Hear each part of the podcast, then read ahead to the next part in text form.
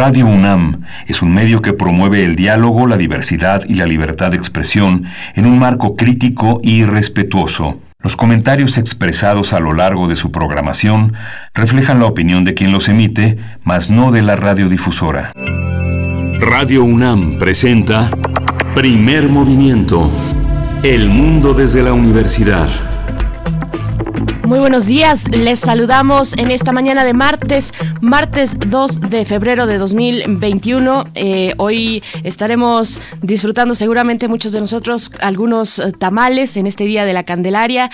Eh, bienvenidos, bienvenidas a Primer Movimiento. Bienvenida también la Radio Universidad de Chihuahua en esta mañana. Son las 6 con 5 minutos allá en Chihuahua. Un abrazo, un saludo por allá y a todo el equipo que está ya en sus puestos, allá en cabina, Frida Saldívar en la producción ejecutiva Violeta Berber en la asistencia de producción y Socorro Montes a cargo de esta nave que está eh, despegando de aquí y hasta las 10 mm, de la mañana. Saludo, por supuesto, a mi compañero Miguel Ángel Quemain en los micrófonos. ¿Cómo estás, Miguel Ángel?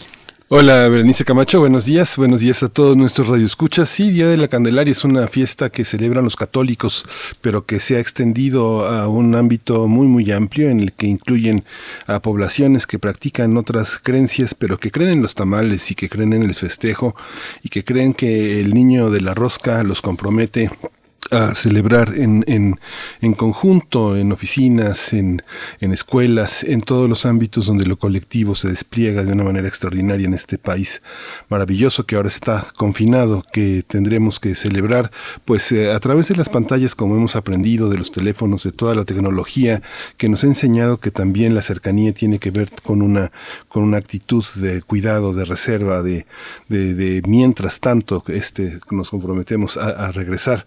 Yo hoy justamente en este, en este regreso a las normalidades nuevas y antiguas vamos a tener la presencia del tema, el antiviral plitidepsina, que junto con otros fármacos eh, eh, constantemente aparecen para dar esperanzas, para renovar esta confianza en las eh, farmacéuticas, en la investigación científica y lo vamos a tratar con un hombre que sabe, que sabe muchísimo, es el doctor Malaquías López Cervantes.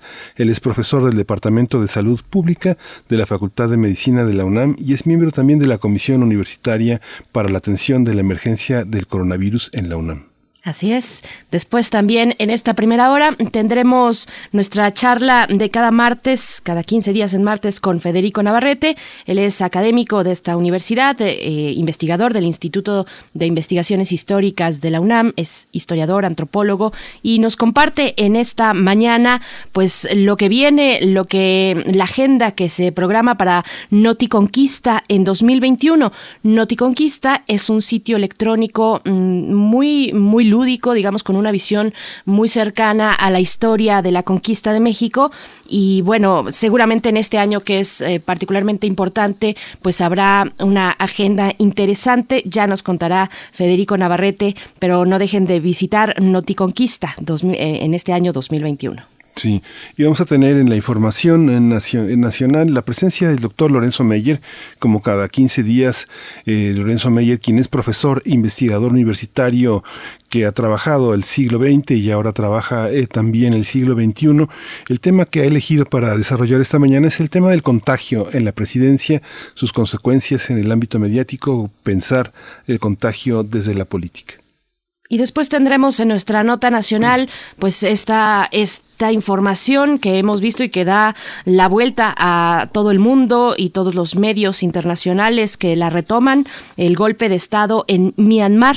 Vamos a conversarlo con Pablo Henry Él es... Eh, ah, se me atoró por aquí un poquito el documento, pero eh, él es coordinador del módulo del sureste de Asia del Programa Universitario de Estudios de Asia y África, el PUEA, por sus siglas de la UNAM. Sí, ya Biden les dijo que sí es golpe de Estado y que por favor regresen, regresen a la democracia que ha costado tanto tiempo, desde 2015, un gobierno que tiene muchas esperanzas de devolver a, las, a esta sociedad eh, una, una manera de participar en, torno, en un tono democrático. La mesa del día bueno, la poesía está dedicada hoy, la voz, la voz de Bernice Camacho tiene su, bajo su responsabilidad la poesía necesaria. Así es. Eh, ya está todo listo para la poesía de esta mañana. Y después, decías Miguel Ángel en la mesa del día, eh, la semana pasada, eh, seguramente ustedes vieron mm, frente a estas conferencias matutinas dirigidas por la secretaria de Gobernación, Olga Sánchez Cordero, bueno, se presentó en ese contexto el plan de gobierno federal para erradicar y atender la violencia contra las mujeres. Es un plan muy interesante que estaremos conversando con Adriana Jiménez Patlán, directora de DDCER, la Red por los Derechos Sexuales y Reproductivos en México y también en la misma mesa nos acompañará Wendy Figueroa Morales, directora de la Red Nacional de Refugios AC. Sí, veces eh, bueno, nos vamos a nuestra información diaria relacionada con el COVID en lo nacional, lo internacional y la información relacionada con la UNAM. COVID-19. Ante la pandemia, sigamos informados. Radio UNAM. La Secretaría, la Secretaría de Salud informó que el número de decesos por la enfermedad de la COVID-19 aumentó a 159.100. De acuerdo con el informe técnico ofrecido ayer por las autoridades sanitarias, los casos estimados de coronavirus son 2.064.109. Y en información internacional, la Organización Panamericana de la Salud informó que COVAX, la coalición liderada por la Organización Mundial de la Salud y Gavi, la alianza de vacunas para asegurar el acceso equitativo a las vacunas contra COVID-19, notificó a países de las Américas sobre la dotación, dotación estimada de dosis para la primera fase de entrega de vacunas contra esta enfermedad. Son 36 países, incluido México, los que recibieron dicha carta con la información sobre el número estimado de dosis de la vacuna AstraZeneca que será enviado a partir de la segunda mitad de febrero y a lo largo del segundo trimestre de 2021. En el caso de nuestro país, el canciller Marcelo Ebrard anunció en su cuenta de Twitter que este martes ofrecerá los detalles sobre cifras y fechas en la asignación de vacunas de AstraZeneca para México. En la información relativa a la UNAM, con la llegada de la pandemia se ha incrementado el consumo de alimentos ricos en grasas y carbohidratos, mientras que ha disminuido la actividad física, lo que ha provocado un aumento en el peso de la población que provocará complicaciones en la salud de los mexicanos. Eso lo advirtió Ramón Lozano Calderón. Él coordina eh, ciencias biomédicas en la carrera de médico cirujano en la Facultad de Estudios Superiores Zaragoza. El especialista recomendó disminuir el consumo de pan, harinas y bebidas endulzadas, así como llevar una dieta balanceada, hacer ejercicio y tener un peso acorde a nuestra talla.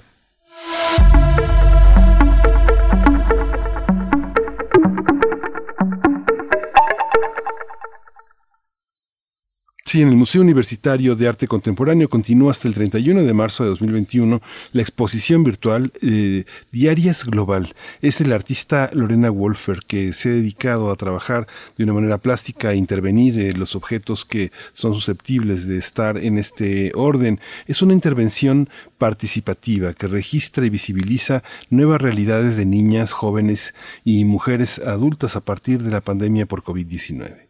Esta muestra recoge fotografías de la vida transformada y las exigencias ocurridas durante la emergencia sanitaria y se puede visitar en la página del MUAC, muac .unam.mx en la zona de exposición. Allí encontrarán esta propuesta virtual Diarias Global de Lorena Wolfer. Así es que no se lo pierda en la página del MUAC. Y bueno, nos vamos a ir con, con música. Antes invitarles, como siempre, a que nos envíen sus comentarios a través de nuestras redes sociales. Díganos si van a comer tamales. Ya desde ayer, por ahí alguien nos enviaba una foto de la masa para los tamales. Pues bueno, que nos, que nos mande otra foto para ver cómo van. Por supuesto, y ya lo decía para el caso de la Ciudad de México, pero extensivo a todos los estados, ya lo decía la jefa de gobierno eh, eh, capitalina, alertaba o invitaba a evitar las reuniones eh, para estos tradicionales tamales en el Día de la Candelaria. Así es que bueno, si ustedes tienen planeado comer tamales en este, en este día, envíen también sus fotografías, como no, arroba P Movimiento en Twitter, Primer Movimiento UNAM en Facebook y nos vamos con música. Sí, vamos a escuchar de la Gran Barracuda, tamales, tamalitos, Vamos a, vamos a ir.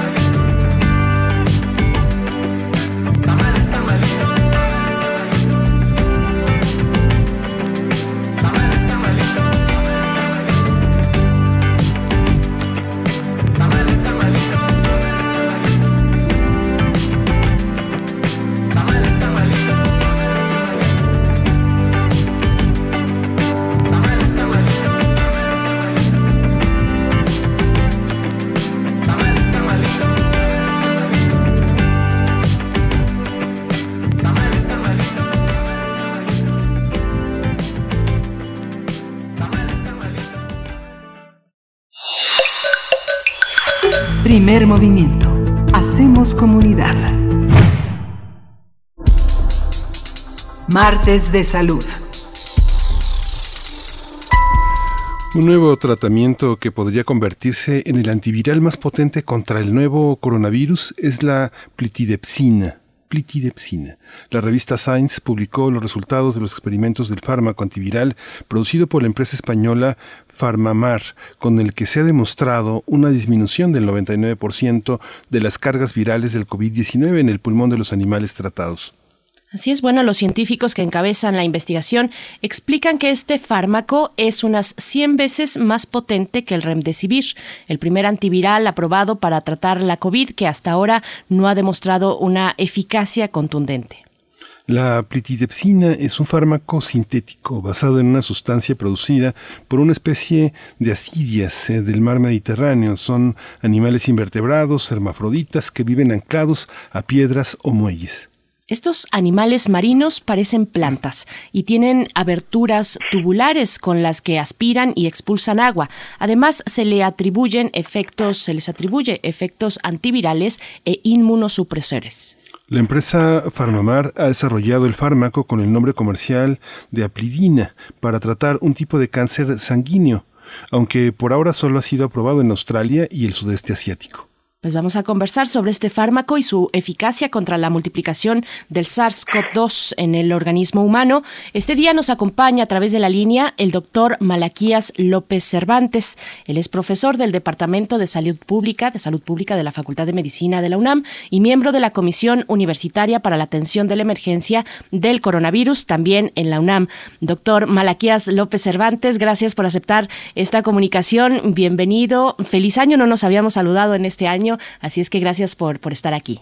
Pues muchas gracias por la invitación y por supuesto feliz año para ustedes, para toda la comunidad universitaria y es un gusto estar aquí y agradezco la invitación. Gracias, doctor. Pues las noticias eh, siguen siendo pues el hábito de los medios y, la, y parte de las noticias es dar a conocer eh, lo que aparece como nuevo y parece que la plitidepsina es un nuevo tratamiento. La revista Science, que es una revista científica, le ha dado difusión. ¿Qué piensa usted? Bueno, creo yo que es otra noticia muy prometedora. Yo creo que aquí lo que abona en el sentido de pensar en un mejor manejo de esta pandemia, pues es eh, muy alentador y ojalá que se pueda confirmar la utilidad de este producto. Eh, como ya dijeron ustedes, un medicamento que ya se tenía en, ah, en uso, estaba ya autorizado por los australianos para la para el manejo de un cáncer. Y este y pues ahora se encontró la posibilidad de que sirva como un eh, control de la replicación viral. Y pues si se pudiera confirmar lo que ya se inició como estudios eh, experimentales, pues creo que sería una noticia muy importante. Doctor Malaquías, ¿cómo ve el panorama, digamos, si nos hacemos un poquito para atrás para ver la fotografía más o menos completa, que, que va a gran velocidad eh, las investigaciones sobre los medicamentos, así como para las vacunas, pero sobre los tratamientos, ¿cómo ve el panorama en general en este contexto? Bueno, creo que se han ido encontrando algunas posibilidades prometedoras que ojalá que se pudieran confirmar, este, pero a mí me sorprende que hasta la fecha no se haya encontrado algún producto que tenga verdadera utilidad, verdadero impacto en el manejo de esta enfermedad. Es muy lamentable que estemos en una situación así cuando la pandemia se declaró a principios del año pasado creo que había mucho optimismo en que contando con una tecnología eh, extraordinaria hoy en día se iban a encontrar opciones de tratamiento con mucha mayor velocidad y pues no ha sido el caso. Eso nos ha llevado a depender y afortunadamente parece que el horizonte ya está muy claro de la posibilidad de desarrollar vacunas. Pero este pues en la epidemia de influenza del 2009 en muy poco tiempo ya se sabía que había un producto, recordarán ustedes, el oseltamivir, que tenía capacidad muy alta de curar a los enfermos y eso fue lo que cambió el rostro de la pandemia antes de disponer de la vacuna. Entonces, pues, qué pena que ahora no ha sido el caso, que este bicho no no se deja manejar de una manera tan adecuada, tan rápida, pero tarde o temprano se encontrarán opciones efectivas y encontraremos la forma también de ofrecer curación a los enfermos. Sí, justamente estos, estos, estos desarrollos eh, a veces parecen la, la, la, gran metáfora de, la, de, de nuestro fracaso para poder querer pensarlo todo y no poder. Estamos frente a un momento histórico sumamente sumamente complejo. ¿Cree que se está entendiendo? Yo veo, yo veo muchos tratamientos tan distintos, amigos que, eh, que perecen, este, padres de amigos que perecen, y todos ante tratamientos muy distintos, ¿no? Uno solo desea la recuperación y lo mejor, el mejor rumbo, pero a veces uno se da cuenta de que hay tratamientos que son totalmente un fracaso. ¿Usted cómo lo percibe, doctor? Bueno, pues eh, tan así que eh, quizás en un futuro no muy lejano podamos entender que hubo personas que llegaron a morir pues porque no se supo manejarlas. No tuvimos la capacidad de darles los tratamientos adecuados en el momento correcto y eh, quizás esto haya provocado en sí, por sí mismo eh, algunas de las muertes o muchas de las muertes. Eh, no ha habido acuerdos, no ha habido diseminación de protocolos de manejo eh, correcto para todas estas personas. Se han utilizado de una manera absurda algunos medicamentos y, y esto puede haber sido la causa, no la enfermedad misma, de que llegaran a morir muchas personas. ¿A qué le atribuye, doctor Malaquías, esa situación? ¿Es una cuestión de la Rectoría y Organización de la Organización Mundial de la Salud? Eh, ¿Cómo está esta cuestión también en relación con eh, los titulares de los sistemas de salud en el mundo? Eh, ¿Dónde está ese punto de quiebre para pues tener los resultados que, que nos está comentando, que hemos visto frente a un momento tan adverso? Bueno, creo que una es un mosaico complejísimo en el que la misma sociedad toma una parte, pero por supuesto que siempre hace falta tener un faro por allá en medio de la tormenta para saber hacia dónde dirigirse.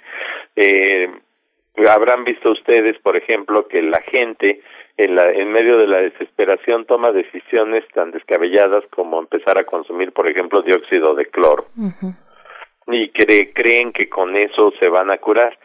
Entonces, en el mejor de los casos, el medicamento no los eh, ayuda, pero tampoco los perjudica, pero podría estar perjudicándolos. Y por otra parte, seguro que produce un mal efecto porque retrasa la atención. y cuando las personas ya están en una situación desesperada, y van a buscar atención, pues ya es muy poco lo que se les puede ofrecer. Entonces, y, y creo que de parte de la comunidad médica no hemos entendido la historia natural de la enfermedad y aprender a utilizar nuestras armas en el momento preciso. Eh, por ejemplo, ya se sabe que un medicamento de gran utilidad es la dexametasona. Sí pero la dexametasona administrada muy tempranamente en la enfermedad lo que va a hacer es tener el efecto contrario y favorecer la multiplicación viral. Entonces hay que saber darla en el momento preciso para evitar que el paciente llegue a una condición eh, desafortunada de, de inflamación excesiva, la llamada tormenta de citocinas, pero no darla antes para evitarle daños pero además un medicamento como este en un diabético se tiene que manejar con un control muy cercano porque va a levantar los niveles de glucemia exageradamente. Entonces, todas las eh, cuestiones a favor y en contra pues deberían de entenderse y manejarse bien. Y no ha habido posibilidades de llegar a acuerdos. En el caso de México, por ejemplo, las clara, pero además más oportuna para decir qué era lo que sí se podía hacer y luego se llega a tener conflictos de una manera muy tonta, porque, por ejemplo, habrán ustedes visto la semana pasada, una instancia federal se declara completamente en contra del uso de un producto que se llama ivermectina y otros que también son autoridades públicas en la Ciudad de México, eh, otras más, eh, dicen, no, nosotros sí podemos por eh, razones de, eh, compasión acerca de los pacientes ofrecer este tratamiento porque no tiene toxicidad y algunos estudios no experimentales han mostrado beneficio. Y entonces salen unos puristas que dicen, mientras no haya resultados experimentales perfectamente controlados, me opongo a que la utilicen. Pero no se pusieron hace un año que se utilizaran otros productos que sí eran tóxicos.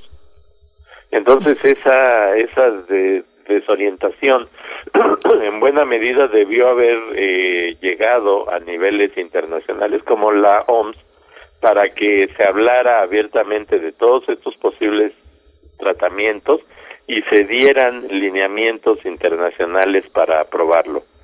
La ivermectina se conoció su potencial uso hace más de seis meses y cuando esto se dijo era cuando estábamos en el auge de otros medicamentos que fueron incluidos en un estudio internacional, pero esta no.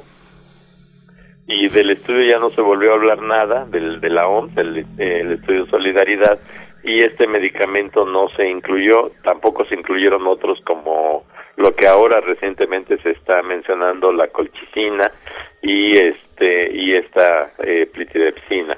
Entonces creo que debería de haber estudios abiertos con tiempos bien definidos para que la comunidad de médicas esté orientada acerca de sus verdaderas opciones. Y esta, y esta situación también, parece que también los tratamientos el costo de los medicamentos e inevitablemente esta bifurcación entre la medicina privada y la pública ha puesto también de, relieve que estos eh, tratamientos están tanto en lo público como en lo privado, que no hay algo que privilegie a un sector o a otro. Tal vez las posibilidades de tener acceso a oxígeno, a concentradores, poder comprar de manera inmediata algunas cosas, pero también hay una parte en el que eh, parece que estamos aprendiendo que no es, es el mismo rasero para, para todos. ¿Cómo entender esto desde eh, mirando desde nuestros eh, miradores la industria farmacéutica, eh, la, la, práctica privada que este que parece que no tiene los mismos recursos que la medicina pública, por lo menos el establecimiento de diagnósticos y tratamientos que tenemos la oportunidad en lo público de que sea colegiado. ¿Cómo percibe usted esta, este, este aspecto, doctor?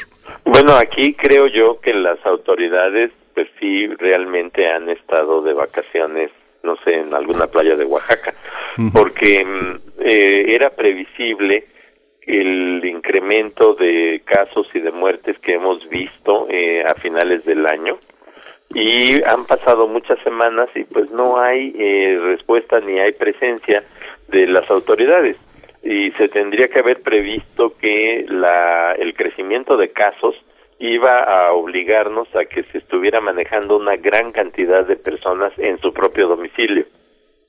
Incluso se llegaron a mencionar protocolos de manejo domiciliario, por ejemplo, de la neumonía de, cada, de parte del Seguro Social en México, pero pues la autoridad federal tendría que haber intervenido en el tema de preparación para disponer de oxígeno, en el tema de preparación para disponer de medicamentos y sobre todo contactar a la comunidad médica pública y privada para poder hacer la, el manejo, la, dar una respuesta adecuada a esto.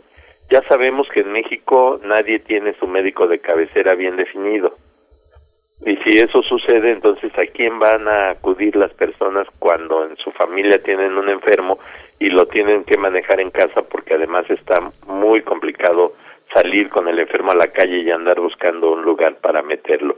Entonces, en esas circunstancias tendría que haber habido una presencia y una organización adecuada para que hubiera la posibilidad de conseguir lo necesario a tiempo y manejar correctamente personas. Entonces, creo que ha faltado también previsión, ha faltado información sistemática, oportuna y completa para la comunidad, de manera que puedan hacer lo correcto al momento preciso.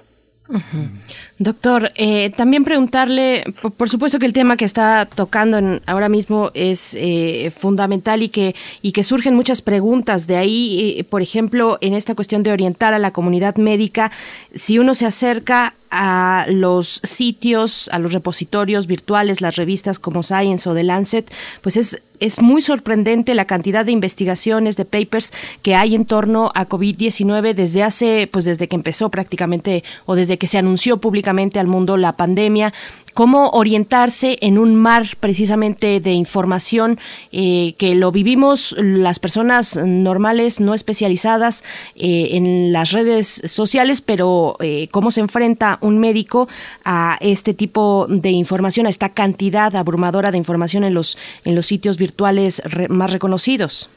Bueno, ese es otro gran problema. Ha habido efectivamente una explosión extraordinaria de de, de información, de publicaciones, algunas de ellas pues no ayudan. Por ejemplo, en algún momento se dijo que una investigación había mostrado que al momento de vaciar la taza del baño se producía un volcán de virus que subían al ambiente. Y entonces dice uno, bueno, ¿y esto qué quiere decir? Que si una persona que está enferma eh, le jala la taza del baño, pues se va a generar una nube que a lo mejor a esa misma persona o a lo mejor a otros que pudieran andar por allí los va a afectar y resulta que era una simulación de computadora. Mm. Ni siquiera se tenía eh, datos reales de cómo se producía esa esa emanación que es una especie de vapor que se produce de manera natural por el vórtice del agua, pero además qué consecuencias puede realmente tener para la población.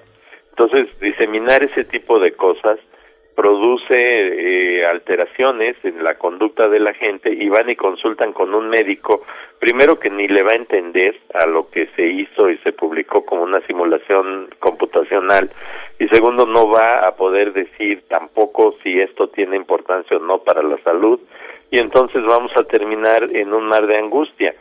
Fíjense, para donde quiera que uno quiere entrar, le van a dar el gel de alcohol y le van a decir que ya le limpiaron con una toallita algún carrito, por ejemplo, en el supermercado, cosas de esa naturaleza.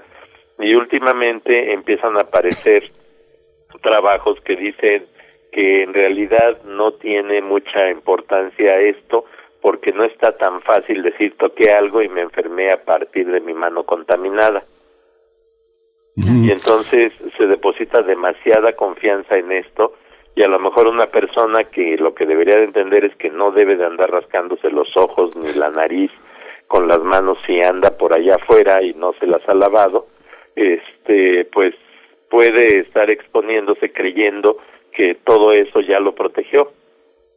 Y no no sabemos, pero en el caso de los médicos aparecen trabajos que el médico normal no está capacitado para interpretar. Me refiero yo a la capacidad de interpretación como científicos. Un médico es una persona entrenada para hacer diagnóstico y ofrecer tratamiento, pero no para juzgar la adecuación de la información que recibe. Entonces, si de pronto se disemina un artículo como fue el caso el año pasado, que unos franceses hicieron un estudio en el que pusieron, le dieron a los pacientes hidroxicloroquina y además les dieron acitromicina. Y en su estudio publican una gráfica que muestra una gran ventaja del tratamiento que combina estos dos medicamentos, pues la gente se fue por ese lado y creyó que realmente era lo correcto. Y no se dio cuenta que el estudio estaba terriblemente mal hecho y que no era posible confiar en algo así para tomar una decisión de tratamiento. Entonces resulta que el, el producto antiparasitario que se estaba manejando y que además en ese tiempo promovía mucho este presidente Trump, hizo que muchas personas seguramente hayan llegado a morir porque produce alteraciones de la conductividad del corazón y puede llegar a producir una, un bloqueo en la, en la transmisión cardíaca, bueno, eléctrica, y eso puede llevar a una persona a la muerte. Pero no solo este medicamento estaba mal evaluado y se tomaron malas decisiones al respecto, después se corrigió, se eliminó, pero se quedó el uso de la citromicina. Y mucha gente, muchos médicos confían de una manera ciega en la utilización de acitromicina que pues no tiene ninguna utilidad real para el manejo de la COVID, pero que todos los enfermos la reciben y hay mucha gente que ha comprado en la farmacia cajas de este medicamento y los tiene y se los empiezan a tomar o se los toman sin prescripción médica. Todo eso es algo de, verdaderamente catastrófico y que pudo haber sido muy apoyado. Los médicos mexicanos en su mayoría no hablan y no entienden inglés. Y si las publicaciones van apareciendo en revistas como esta Science, y dice algo que parezca medio interpretable, pues ya lo toman como, como real y no lo juzgan. Y entonces no van a poder tener una, una conducta terapéutica profesional adecuada para los enfermos. Sí, doctor Malaquías, este, ahora que comentamos todo esto que comenta, que comenta del gel y todo este tema frente a la aparición de nuevos artículos, como señala mi compañera Berenice Camacho, hay una, comentaba en el, en el equipo de primer movimiento la aparición en la, en la revista, en la revista mexicana de pediatría de un trabajo sobre la contaminación a partir de calzado, la, la proliferación de bacterias, su transporte. Esta parte de los cuidados, eh, ¿cree usted que nos acercamos a varios cambios en las prescripciones? Eh, no varía el lavado de manos, pero tal vez la, eh, la relación que tenemos con la superficie implique menos paranoia, menos persecución, menos, este, menos temor. ¿Usted cómo visualiza lo que estamos aprendiendo? Yo creo que si las conductas se van corrigiendo sobre la marcha y vamos aprendiendo lo que de verdad es más real, eh, pues vamos a poder mejorar no solo nuestro con menos angustia. Yo he encontrado mucha gente que está viviendo en una situación prácticamente de pánico, que le tiene desconfianza a todo, que piensa que las cosas van a ser muy desfavorables cuando no hay eh, verdaderas señales de esto en su entorno.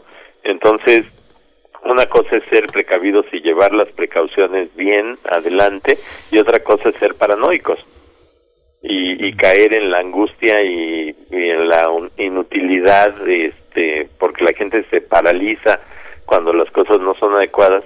Entonces no podemos estar ni en el extremo del, de la negación ni en el extremo de la angustia Doctor Malaquías, una última pregunta ya al filo de esta conversación eh, que mm, a mí particularmente me llamó la atención. La semana pasada el ministro de Salud en Alemania anunció que ese país iba a, eh, pues a conseguir a hacer ya, digamos, los arreglos para los encargos para un medicamento, aquel que fue utilizado y suministrado a el expresidente de los Estados Unidos, Donald Trump, que se recuperó de COVID-19. ¿Cómo tomar esta estas, esta información. Eh, ¿Qué hay, qué se sabe de este medicamento? Regeneron es el nombre. Sí, eh, de hecho, bueno, genéricamente son anticuerpos monoclonales. Es el equivalente a sintetizar anticuerpos que van a bloquear directamente al virus. Y hay más de más que el de Regeneron, también Lilly tiene un producto que es equivalente al, al de Regeneron y bueno, el problema con este y con otros medicamentos como el Remdesivir, que se ha hablado de este y mucho, es que son medicamentos de un precio elevadísimo. Y entonces los que no tienen suficientes recursos no pueden aspirar a comprar en cantidades suficientes para ofrecerlo a la población de una manera más expedita.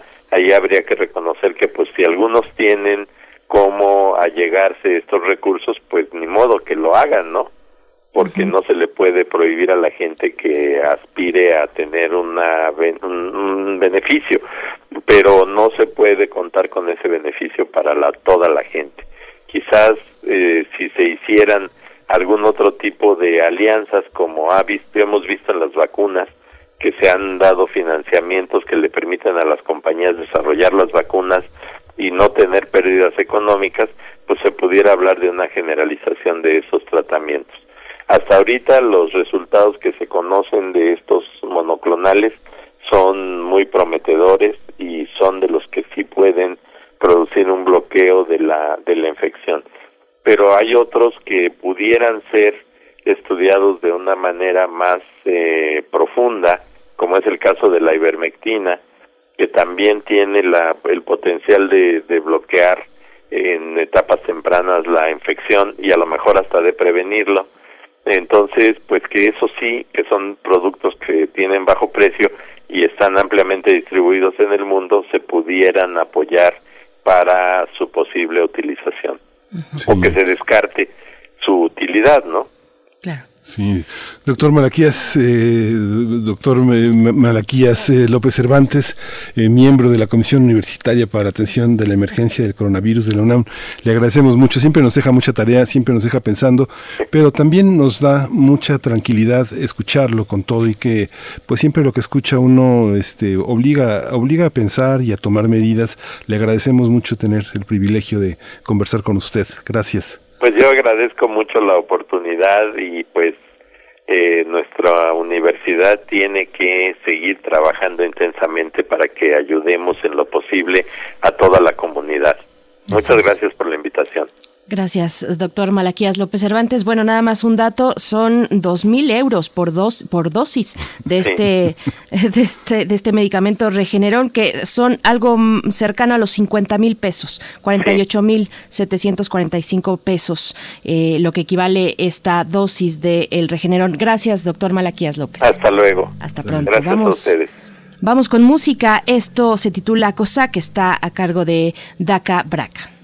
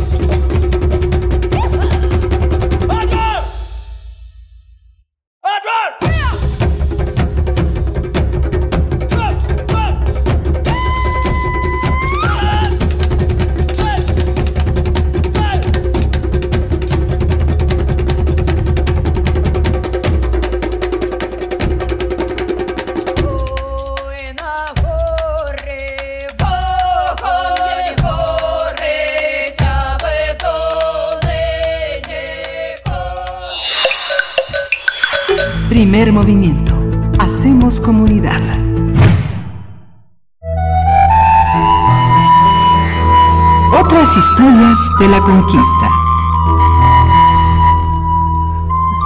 Acompaña a través de la línea Federico Navarrete, él es historiador, antropólogo e investigador del Instituto de Investigaciones Históricas de la UNAM y nos acompaña para hablar de la conquista y en esta ocasión de Noti Conquista, este sitio que forma parte precisamente del proyecto, de un proyecto de investigación que junto con otros investigadores e investigadoras, pues Federico Navarrete también encabeza. ¿Cómo estás esta mañana, Federico? Bienvenido. Hola, buenos días, Berenice. Buenos días, Miguel Ángel. Hola Federico, buenos días. Y pues sí, hoy ya a lo largo del- del- de los casi dos años también que tiene esta sección en su programa, hemos hablado muchas veces de Noticonquista y justamente por eso preferí hoy dedicar el pro- eh, este, este módulo a- al proyecto en sí mismo, ¿no? Porque me parece que vamos a cumplir también dos años de hacer Noticonquista muy pronto y esta semana estamos inaugurando una nueva sección que llamamos Talepino, que es como una enciclopedia, una Wikipedia de los mundos del siglo XVI, donde se pueden buscar los materiales de Noticonquista por según el interés de cada lector.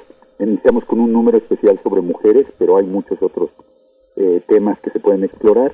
Y pues justamente pues quería hablar un poco de este proyecto que, que ya a lo largo de, ya casi de más de 100 semanas ha hecho la crónica cotidiana de lo que sucedió hace 500 años, de los eventos, de cómo cuando llegaron eh, los españoles a, Veracruz, eh, iniciamos cuando justamente Malín se conoce a Cortés y se desencadena lo que pues lo que llamamos conquista de México.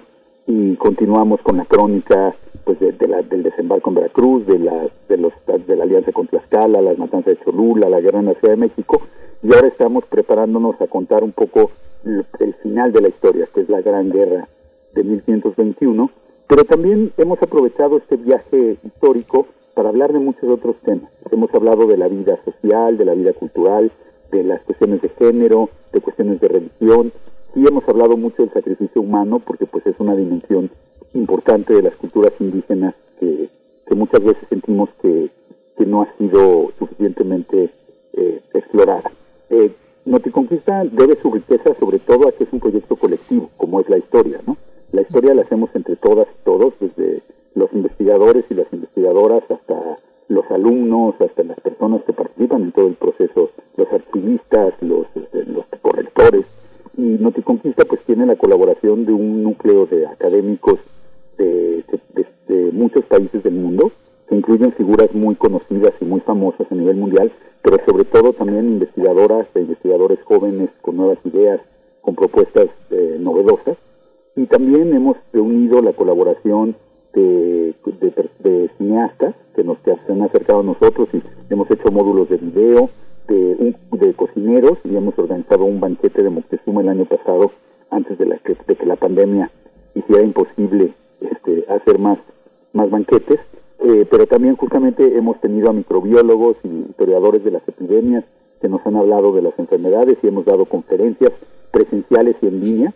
El año pasado colaboramos con el ALEF, el Festival de Ciencia y Cultura de la UNAM, y esperamos colaborar otra vez este año. Entonces, realmente, por medio de este esfuerzo colectivo, que es definido sobre todo como por su pluralidad, o sea, tenemos los que participamos en él tenemos opiniones muy distintas, tenemos puntos de vista inclusive a veces contradictorios, pero los discutimos de manera respetuosa. Eh, justamente es un experimento también de, de hacer un nuevo tipo de historia que podríamos llamar historia pública, que es un concepto que, que se utiliza en Estados Unidos para referirse a lo que en México muchas veces llamamos difusión de la historia.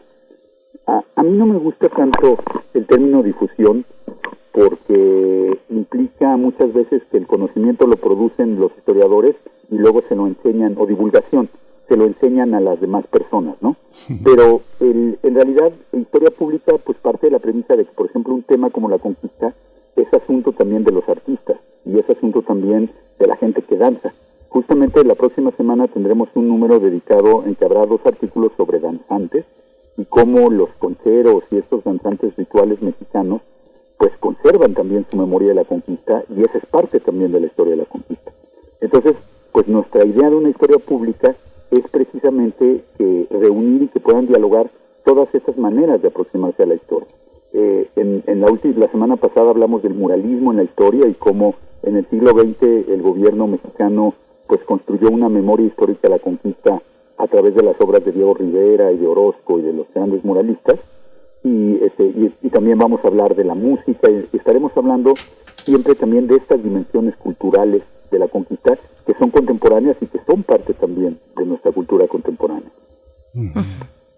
Sí, esta, esta manera de hacer colegiado un espacio como Noticonquista resulta, ofrece la posibilidad de que muchas personas en el mundo se sumen, se sumen a esta, a esta aventura, a la que tal vez no han sido invitados porque trabajan por su cuenta en universidades a veces muy periféricas, pero ¿cómo ha sido esa experiencia con, con eh, descubrimientos de investigadores que tienen mucho que decir y que a veces eh, se han colocado tan lejos por distintos motivos, eh, Federico? ¿Hay anécdotas en este sentido? Pues hemos recibido, eh, hemos recibido colaboraciones espontáneas de personas de diversos lados del mundo, el que este, de, Chile, de, Guatemala, este, de, Estados Unidos, y varias de ellas las hemos publicado y hemos encontrado maneras de colaborar también con, estas personas.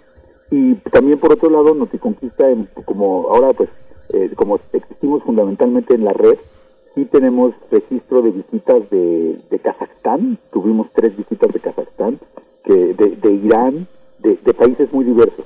Claro que pues nuestro límite para esta cosa internacional es que estamos en español y no hemos traducido los contenidos a otro idioma, pero pues sería, eso a lo mejor sería un proyecto posterior.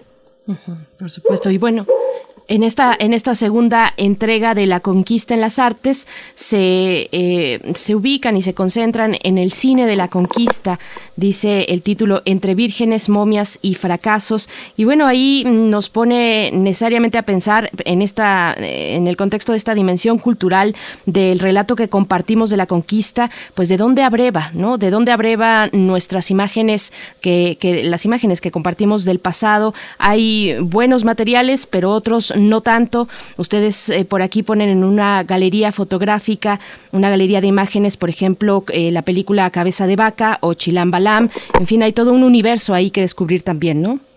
Sí, porque finalmente una de las cosas que, digo, la, una de las premisas cuando, cuando, cuando yo planteé por primera vez la historia de Noticonquista y tuvo, fue bien acogida por los colegas y luego por el público, es que finalmente eso que pasó hace 500 años sigue siendo muy cercano y es como si hubiera pasado ayer o como si fuera hoy mismo, ¿no? Como la conquista para nosotros no es un acontecimiento muerto y distante, sino es este evento vivo que seguimos discutiendo y seguimos de alguna manera recombatiendo en el presente. Y creo que justamente las artes son un ejemplo de eso. La visión del cine, por ejemplo, enfatiza mucho más la parte religiosa, de las películas eh, de la conquista lo que enfatizan es que es más bien han sido películas sobre la Virgen de Guadalupe que hablan de la conquista como como prólogo de la aparición milagrosa de la Madre de Dios por presentarlo en términos católicos ¿no? entonces pues esa es una manera de, interpretar la historia y luego estas películas de momias las momias hay una de, de las momias contra el santo y el, este, el, pues más bien hablan ya de una visión pues exotizante y, y bastante estereotipada del México prehispánico muy vinculada a la idea de la idolatría y del sacrificio, que sigue siendo, por otro lado, una idea cristiana. Entonces todas las cosas se entreveran. ¿no?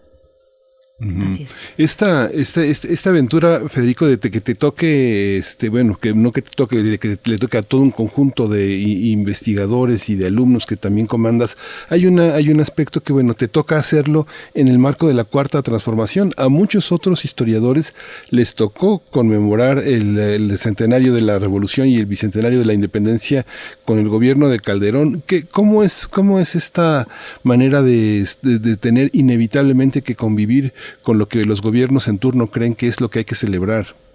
Pues creo que esa, eh, digamos que todos somos parte de una esfera pública, ¿no? Desde luego que pues cualquier gobierno eh, busca aprovechar conmemoraciones importantes para pues para reafirmar sus principios ideológicos, para fortalecer lo que considera la identidad nacional y para legitimarse, ¿no? Y creo que pues los historiadores eh, podemos dialogar siempre con esas iniciativas, siempre y cuando las iniciativas sean pues razonables, digamos, no mientan abiertamente, o en todo caso, pues debemos señalar si hay una manipulación muy abierta, pero que, pues, que cada quien tiene su espacio, ¿no? Noticonquista siempre se concibió más como un espacio independiente, que, que, ha sido acobijado por la UNAM desde hace dos años, y eso pues nos ha garantizado, por un lado, la calidad académica, que es una de nuestras, este, de nuestras banderas. O sea, nosotros queremos ser un sitio donde el público pueda acercarse a obtener información lo más confiable posible eh, y lo más exacta posible, porque pues ese es uno de los problemas más serios en los debates contemporáneos, ¿no? Y, creo que esa función es más de la universidad que del gobierno, aunque también yo creo que el gobierno lo debería hacer, pero bueno, me parece que es una función natural de la universidad hacer un proyecto de historia pública que enfatice la calidad de la información, ¿no?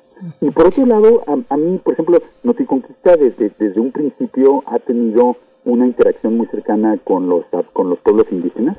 Eh, nuestros, cuando yo estábamos buscando un community manager, que es la persona que es un término en inglés, administrador de comunidad, que son las personas que se encargan de manejar las redes sociales para un proyecto como el nuestro. Yo pensé que pues si, lo íbamos a decir en un idioma eh, que no es español, pues que mejor lo dijéramos en, en Y entonces conseguimos un Kumapie, que es el, que, el, organizador de las fiestas en, en las comunidades Mijes, y, nuestros cumapies, nuestros administradores de comunidad, han sido siempre eh, justamente eh, hablantes de Mije. Ahora tenemos a Esperanza González. Y eso es porque nos interesa también llegar a un público diferente al que suelen llegar este tipo de iniciativas. Entonces yo creo que me hubiera gustado que hubiera más iniciativas de conmemoración, pero la pandemia pues nos pegó a todos muy duro el año pasado y la del gobierno pues hasta ahora son un par de declaraciones, pero no queda claro un programa cultural muy muy fuerte. Y pues dialogaremos con ellos, ya nos han invitado a algunas actividades, eh, pues quizá en algún momento Noticonquista podrá invitar a, a ellos. Y pues la idea es justamente tener una conversación pública crítica en que un sitio como Noticonquista y un proyecto como Noticonquista pues tiene claramente una posición diferente que la que lo que el gobierno dice o lo que el gobierno produce, porque pues no somos parte del gobierno. Así es. Pues Federico Navarrete, a nosotros nos entusiasma mucho eh, esta noticia de el nuevo repositorio sonoro en Noticonquista. Eh, ¿Qué vamos a escuchar por ahí? Cuéntanos un poquito y ya para despedirnos. Pues tenemos, este, a lo largo del año de, 2019, sí, hicimos cápsulas de radio con Radio UNAM eh, y hasta la primera parte de 2020. Este proyecto se, se interrumpió por la pandemia, pero esperamos reanudarlo. Y también con Yasna de Aguilar hemos montado un proyecto de traducir algunas de nuestras cápsulas a lenguas indígenas y transmitirlas en radios comunitarias, pero lo que más nos entusiasma es que vamos también a, se van a producir en diversas radios comunitarias del país módulos sobre el tema de la conquista desde la perspectiva de las comunidades, que van a estar en sus propias lenguas y que se van a traducir al español. Entonces también esperamos pronto eh, con, Radio UNAM y en la propia Noticonquista difundir este material que pues sí es, es, muy interesante porque es una perspectiva muy diferente de esa historia desde las comunidades indígenas. Pues qué interesante y qué emocionante para este año, particularmente importante en el tema de la conquista. Federico Navarrete, muchas gracias como siempre. Queda hecha la invitación a que visiten noticonquista.unam.mx, este repositorio sonoro también, eh, Tlaquialoni. Y bueno, ahí estaremos escuchando y leyendo eh, esta información y estos contenidos, este diseño muy interesante sobre la conquista. Federico, gracias. Es un gusto y este, te iremos conversando por aquí. Gracias, Federico. Hasta luego. Hasta luego. Pues ya nos dieron las 8. Nos despedimos de la radio universitaria de Chihuahua. Nos escuchamos mañana de 6 a 7 eh, en el horario de Chihuahua, de 7 a 8 en el horario de la Ciudad de México. Quédese aquí en Radio NAM. Regresamos al primer movimiento. Síguenos en redes sociales. Encuéntranos en Facebook como Primer Movimiento y en Twitter como arroba PMovimiento. Hagamos comunidad.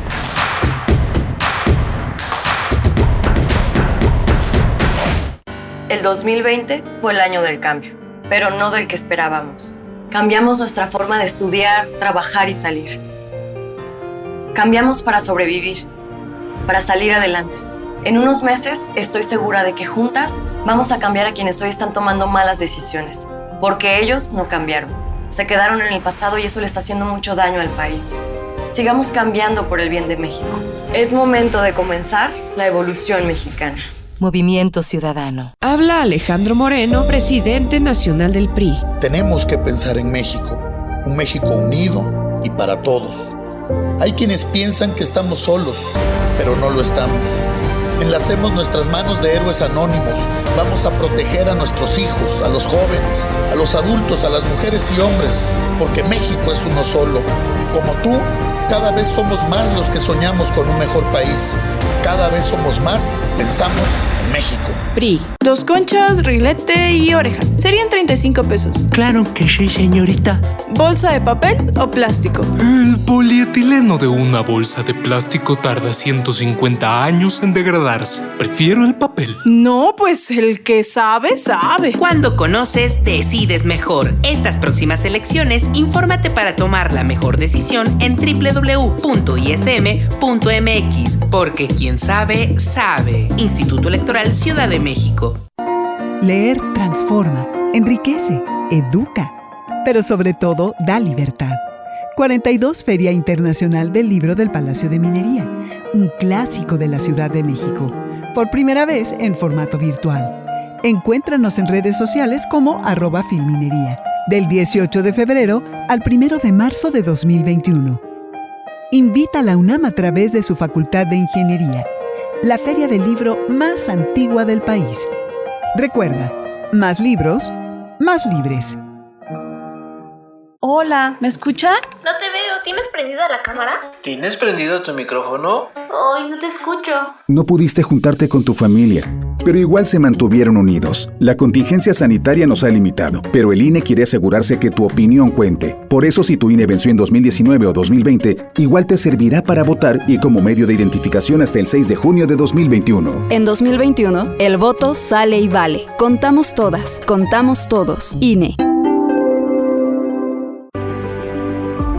¿En dónde estaríamos sin ellos?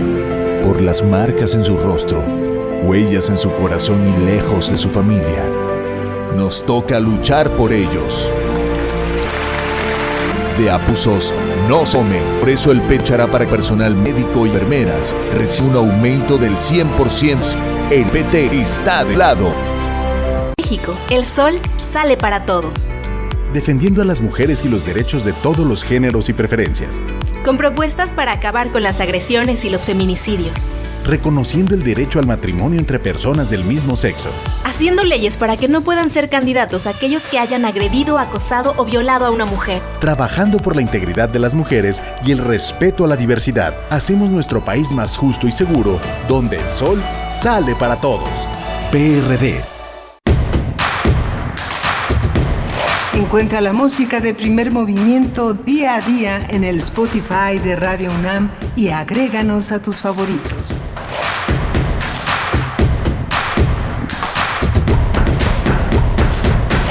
Hola, buenos días. Ya regresamos aquí a Primer Movimiento en este martes 2 de febrero, Día de la Candelaria, para muchos, para todos, porque los tamales son para todos, y esta celebración a distancia pues no debe de parar, no debe de obstar para que sigamos en esta celebración. Estamos en esta emisión Frida Saldívar en la producción ejecutiva, Violeta Berber también en la producción, en la asistencia de producción y a cargo también de esta de esta mañana, Socorro Montes en los controles técnicos y Berenice Camacho del otro lado del micrófono. Berenice, buenos días, aquí seguimos.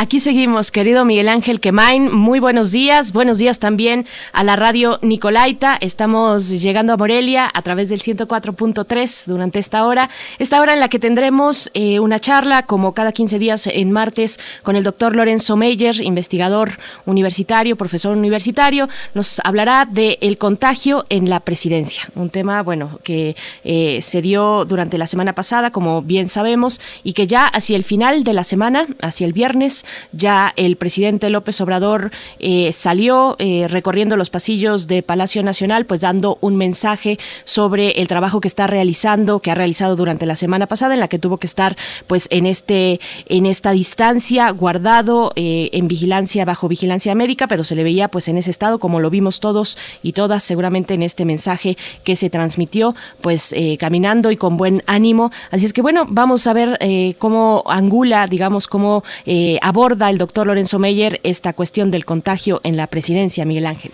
Sí, fue muy, fue muy importante y todo lo que, todo lo que significa, todo lo que puede tener como consecuencias un, eh, un, un, desenlace que no sea, que no sea, que no sea positivo, que no sea, eh, que no, que no sea en favor de la salud del mandatario. Pero ya, ya tenemos al doctor Lorenzo Meyer en la línea, así que lo vamos a presentar. Primer movimiento Hacemos comunidad. Nota Nacional. Bien, pues ya lo anunciábamos y ya nos estaban comiendo las ansias. Doctor Lorenzo Meyer, bienvenido a Primer Movimiento. Buenos días. Es la primera participación de este año, ¿verdad? Ya vamos en la segunda, la primera creo que fue la toma del poder en los Estados Unidos. Sí, exacto. ah, sí, es verdad. Pero es, que, se fue una, rápido. Una semana falló por ahí, eh, pero bueno, el eh, punto es que ya estamos otra vez en la rutina. Así es. Tomé la eh, enfermedad de, del presidente como un tema político, no como un tema médico, porque en ese sí eh, me declaro y yo creo que nos declaramos todos eh, muy ajenos. Toda todos los sistemas presidenciales, desde luego, tienen a la presidencia como el eje de sus eh, procesos políticos y dentro de la presidencia, que implica un montón de estructuras institucionales, una persona quien ocupa el lugar de el jefe del ejecutivo es particularmente importante. En sistemas ya establecidos, muy muy establecidos, donde la rutina es eh, la norma, eh, aún ahí la persona del presidente tiene cierta importancia, pero podemos imaginar, eh, Berenice, Miguel Ángel, podemos imaginar, eh, echemos una mano a nuestra propia historia y pensemos, qué sé yo, en eh, cualquiera de los presidentes del pasado, eh, de la Madrid, López Portillo o Ávila Camacho, si algo le hubiera interferido con su vida cotidiana, con su capacidad de estar al frente del Poder Ejecutivo, no creo que hubiera pasado nada importante. No eran eh, personas o personalidades realmente muy destacadas.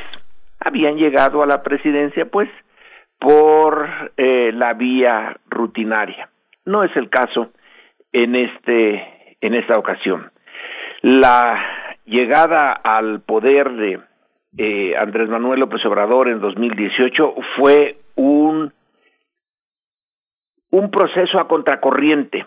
Eh, se le intentó parar varias veces y se pudo haber detenido su carrera, pero bueno, no fue el caso y llegó a la presidencia, pero no llegó como habían llegado eh, los otros, no llegó incluso como Vicente Fox, que se suponía que había sido el momento, el parteaguas, en que el sistema autoritario mexicano tradicional dejaba de serlo y entraba la vía eh, democrática.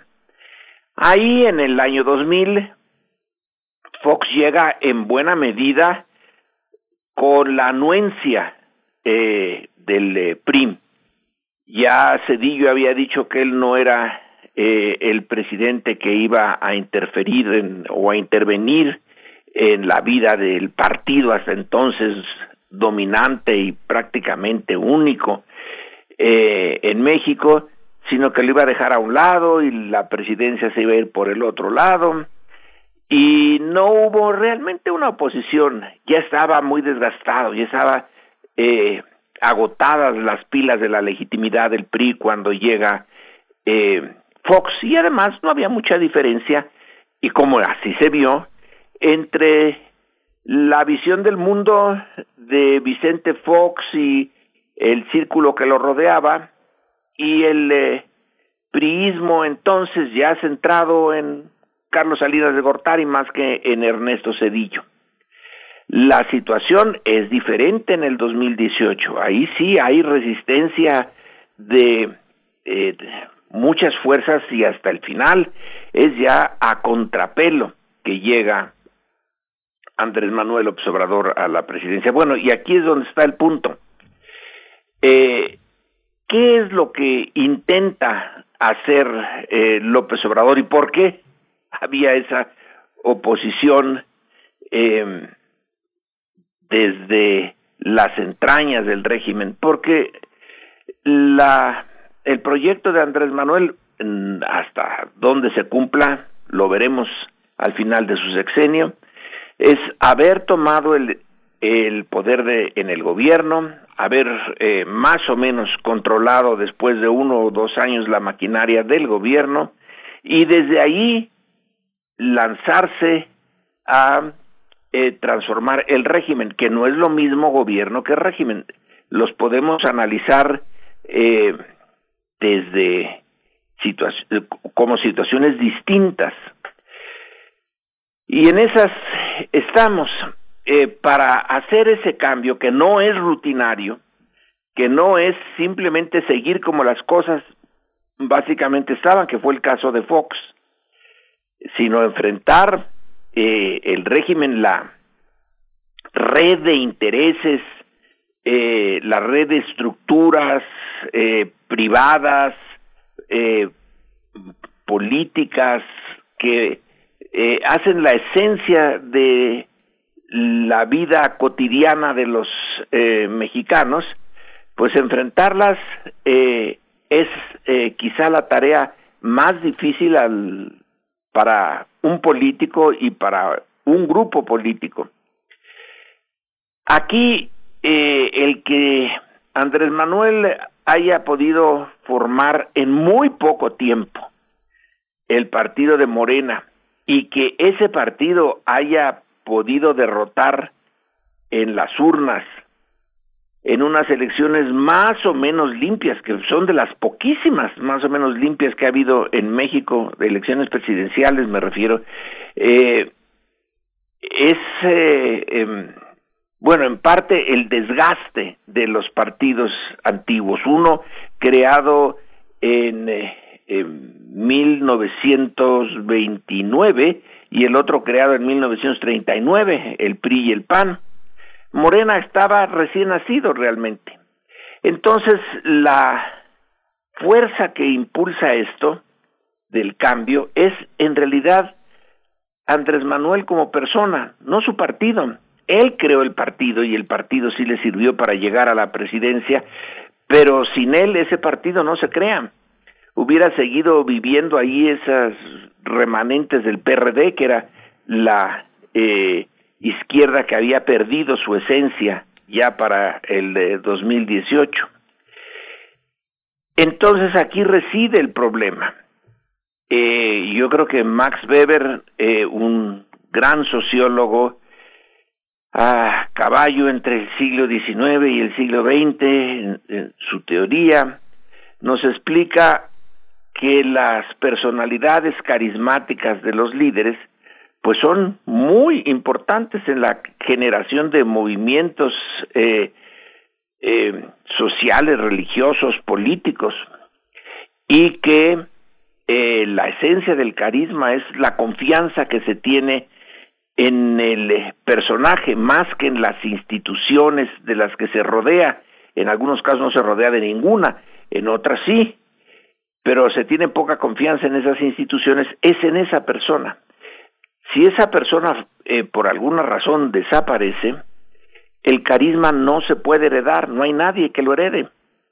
Eh, esa capacidad de generar confianza y entusiasmo eh, en un grupo sustantivo de seguidores, pues desaparece con el líder carismático. Luego se intenta eh, rutinizar el carisma, como diría Weber. Los seguidores que no son carismáticos se tratan de apropiar un poco de esa esa eh, personalidad, esa fuerza original del líder. Con el paso del tiempo esto se rutiniza y se burocratiza, etcétera. Pero en el hay momentos eh, centrales en que sí la personalidad es decisiva, luego ya no. Eh, hay un dicho popular que eh, señala que nadie es necesario y en general es verdad, salvo en coyunturas muy eh, particulares en que las instituciones fallan, como fallaron en México, como están fallando todavía, y entonces hay un vacío y lo ocupan ciertas personalidades. En el caso de 2018, pues no lo podía ocupar este Ricardo Anaya o Mit eh, o el Bronco o Margarita Zavala, no, no tenían esa capacidad. La eh, personalidad de Andrés Manuel está basada en buena medida en una decisión muy difícil que tomó muchos años atrás de dejar la parte fácil de la política o relativamente fácil, hacer carrera en el partido eh, en el partido único de Tabasco, que era el PRI, ese Tabasco de Garrido Canaval no tenía más que una sola organización política ahí, hasta la iglesia había sido barrida por eh, Garrido Canaval en Tabasco. Entonces eh, el joven Andrés Manuel deja esa organización y empieza a formar su propia corriente política con muchos trabajos y a lo largo de décadas. Esa biografía no la tiene ninguno de los que está alrededor de él. En realidad, ahorita ningún líder político la tiene. todos los que veamos, eh, eh, nombremos a cualquiera, tienen una carrera política por la vía del institucional y normal.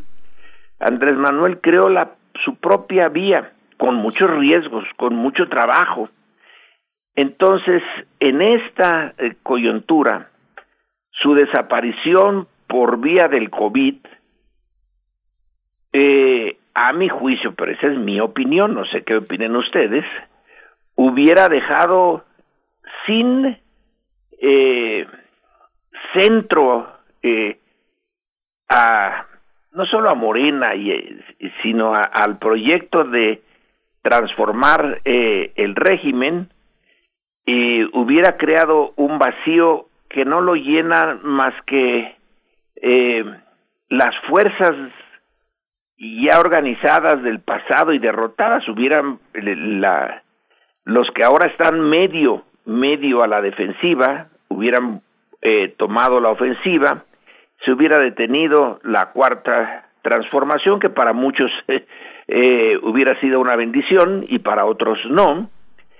Y el eh, em, el proceso político mexicano se hubiera realmente descompuesto. Quién sabe qué hubiera salido de ahí por eso la eh, infección por el SARS-CoV-2 de Andrés Manuel, que él se la buscó en cierto sentido, porque no tomó todas las precauciones que debía de tomar, pero eh, incluso los que toman las precauciones, algunos de ellos también caen bajo la guillotina del COVID y estamos en una situación muy eh, difícil.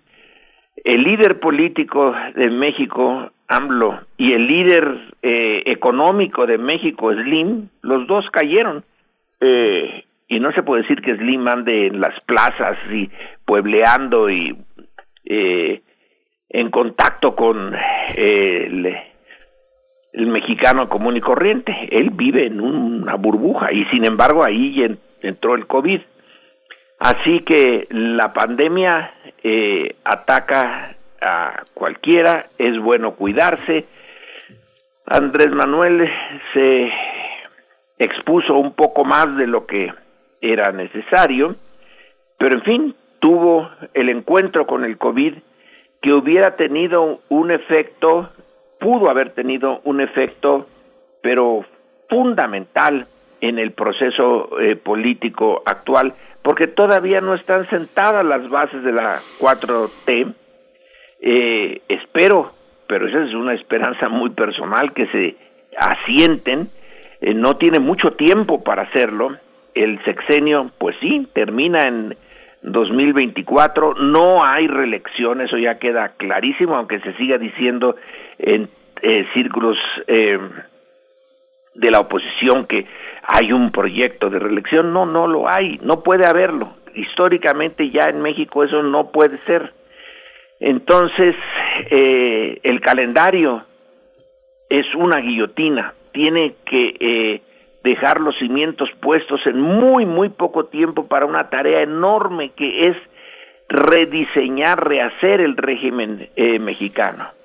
Y si la enfermedad a los dos años de haber empezado esto eh, le pone fin a la carrera de Andrés Manuel, el efecto lo hubiéramos sentido todos. Algunos se hubieran llenado de alegría, en otros una enorme frustración porque la tarea se quedó nada más en el principio y es una tarea complicadísima.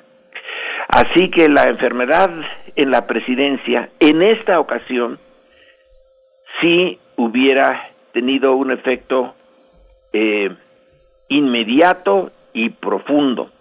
Cuando, y con eso termino, cuando López Mateos, ya al final de su sexenio, estaba bastante imposibilitado de actuar, pues el sistema iba en piloto automático y el grupo que estaba inmediato alrededor siguió tomando las decisiones, se llegó al final del sexenio y la mayoría de los mexicanos ni notó que el eh, jefe del Ejecutivo estaba ya eh, físicamente imposibilitado de desempeñar su labor, pero en ese caso no hubiera podido eh, ser esa la, la solución. Entonces, bueno, pues eh, creo que ya, eh, como eh, han señalado ustedes, el, la etapa de su recuperación ya es más o menos clara, pero el punto sigue siendo cierto. La coyuntura hace que descanse en una persona mucho del proceso político mexicano, cosa que no ocurre cuando ya se rutiniza, pero que sí es eh, un hecho en todos los procesos de cambio importantes. Sí, lo que dices, eh, no, este, no dejo de sentir un, cierto temblor en el estómago al escucharte decir todo esto, pero lo que pasa también, Lorenzo, desde mi perspectiva, es que creo que también ese liderazgo carismático que señalas en esta bisagra que, que fincó Weber, que es muy interesante, también está otra bisagra que es este toda esta idea de la psicología de las masas que también genera en Europa una explicación también de los liderazgos en ese momento. Lo que veo en el presidente es que él no tiene conflicto de intereses, ¿no? Él tiene ideas fijas, pero gran parte de las personas que están en su gabinete creo que no podrían hablar tan fuerte como él lo hace porque Tienes casi razón, todos no tienen conflicto conflicto de de intereses, sí. ¿no? Buen, buen punto, Miguel Ángel. En cambio, los otros no. Bueno, algunos sí, porque, eh, pero otros son eh, evidentemente personajes con conflictos. Pues es la biografía, ¿no? Eh, Y la biografía no se puede. eh, eh, los personajes con conflicto de intereses no pueden hacer ya otra biografía. Ya la hicieron, ya tomaron sus decisiones hace tiempo y ni modo. Sí, lo que les toca es un poco rectificar, rectificar su propia biografía y contribuir al cambio. Yo creo que parte de lo que la responsabilidad de un gobernante como él, después de que vimos cómo tomó Biden la Casa Blanca y reformuló todo lo que hizo Trump eh, de un plumazo, con una firma bastó para entrar nuevamente en los acuerdos de París, generar toda una relación con el Fondo Monetario, en fin. Toda esta parte, eh, decirle hoy al gobierno de Myanmar que tiene que devolver el gobierno, toda esta cuestión que Biden ca- cambió de un plumazo es el riesgo que, que- tenemos de hablar tan fuerte. La, la obligación, la responsabilidad del gobernante es articular y, y devolverle la voz a quienes, a quienes se las han quitado, ¿no? Sí, aquí eh, eh, la diferencia con lo de está buena la, la reflexión. La diferencia con Trump es él es el personaje eh, carismático, pero es totalmente eh, disruptivo. Lo que hace Biden es volver a la rutina. Pero si nosotros volviéramos a la rutina, volveríamos a la rutina de un régimen muy desagradable. Allá en Estados Unidos Biden hace volver a la rutina y no sé hasta qué punto, porque la derecha esta de QAnon y todo eso no se ha ido. Pero en fin, supongamos que está, seamos optimistas, que sí está eh, eh, otra vez el sistema en las vías tradicionales. Eh, es que si aquí esa eh, personalidad eh, y esa fuerza que representa Andrés Manuel se quita la rutina, es una desgracia en México, pues es- es- sería volver a, a, a los eh, millones en Andorra y a toda la corrupción eh, que llegó a puntos eh, impresionantes hasta, hasta hace dos, tres años, ¿no? Era lo dominante. Y puede volver.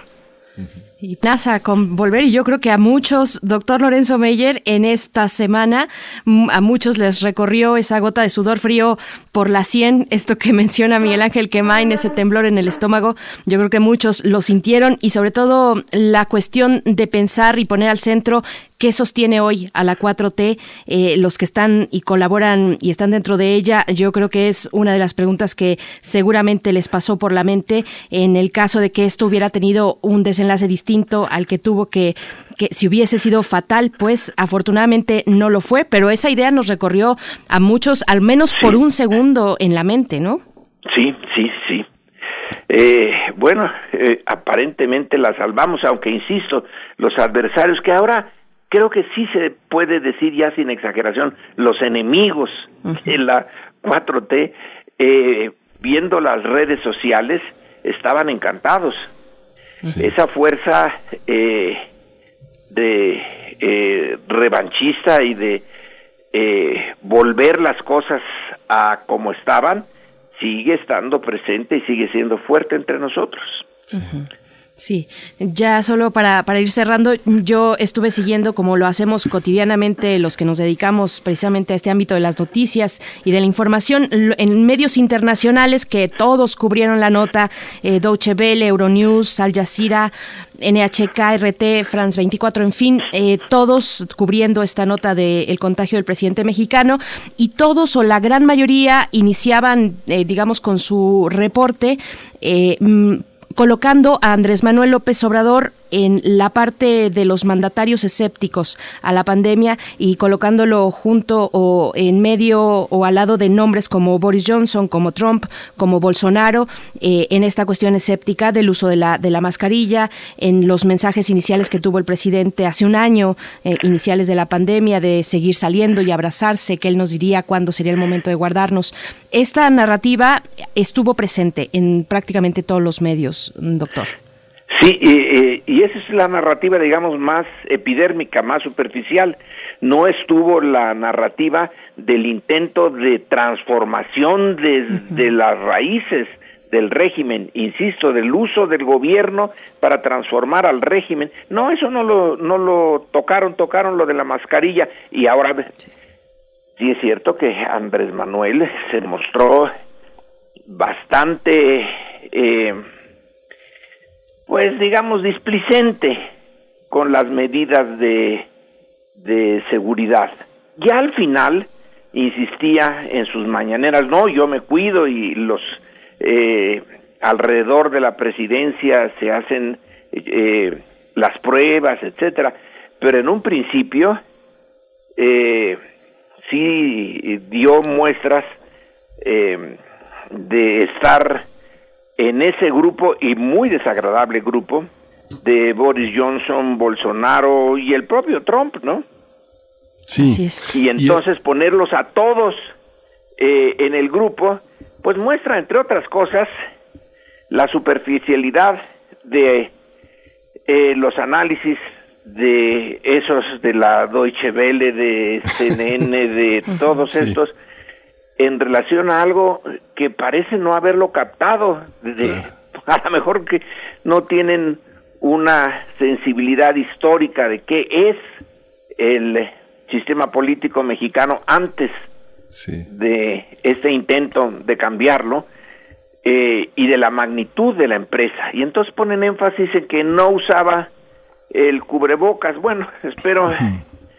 Bueno, no, no estoy seguro de si lo vaya a usar porque sí es muy necio. Sí, es que hay un hay una hay una cuestión Lorenzo que yo percibo que eh, el presidente también es, es, un hombre que está aprendiendo, está aprendiendo también de muchos juegos eh, eh, muy inesperados en esta en esta pandemia y yo creo que no algo que él no cambia es el destinatario de su discurso. Y yo creo que los que somos mexicanos entendemos que esa esa manera de dar ánimo frente a, a, la adversidad es algo muy idiosincrático, ¿no? Decir, no se preocupen, hombre, vamos, vamos a salir adelante, este, no bajen la guardia, este, como cuando se tropieza un niño y, y se llena los ojos de lágrimas y el padre lo levanta y le dice, bueno, a ver, te voy a dar un besito, vamos a seguir jugando. Hay una parte idiosincrática del discurso y el destinatario va hacia esa parte del pueblo que él identifica como una psicología, ¿no? Sí, y es la parte mayoritaria. Sí. a la que conoce él mucho mejor quizá que nosotros los que estamos en este momento discutiéndolo. Sí. sí. Pero bueno. bueno, doctor Lorenzo. Como, como decirle al niño, ya pasó, ya pasó. Sí, decirnos a nuestro niño interno, ya pasó, ya, tranquilos. Eh, ya vimos a, al presidente en este video eh, y recorriendo los pasillos del Palacio Nacional sin mascarilla, pero, pero en esa condición que le permite caminar y hablarle al pueblo al que siempre le ha hablado. Doctor Lorenzo Meyer, muchas gracias por esta colaboración, como siempre. Buenos días, Berenice. Buenos días, Miguel Ángel. Gracias, doctor. Hasta pronto. Uf, pues ustedes como ven, allá afuera tenemos varios comentarios. Miguel Ángel, mm, vamos, vamos a hacer un corte musical para después ir con nuestra nota internacional. Vamos a, vamos a escuchar She's Living Home de Easy Star All Stars y Christy Rock.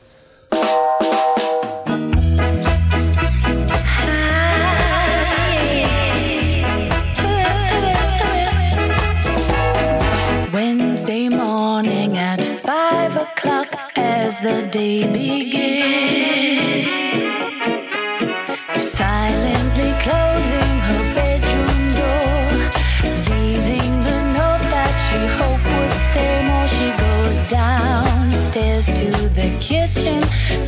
Her handkerchief. Quietly turning the back door key, stepping outside, she is free. She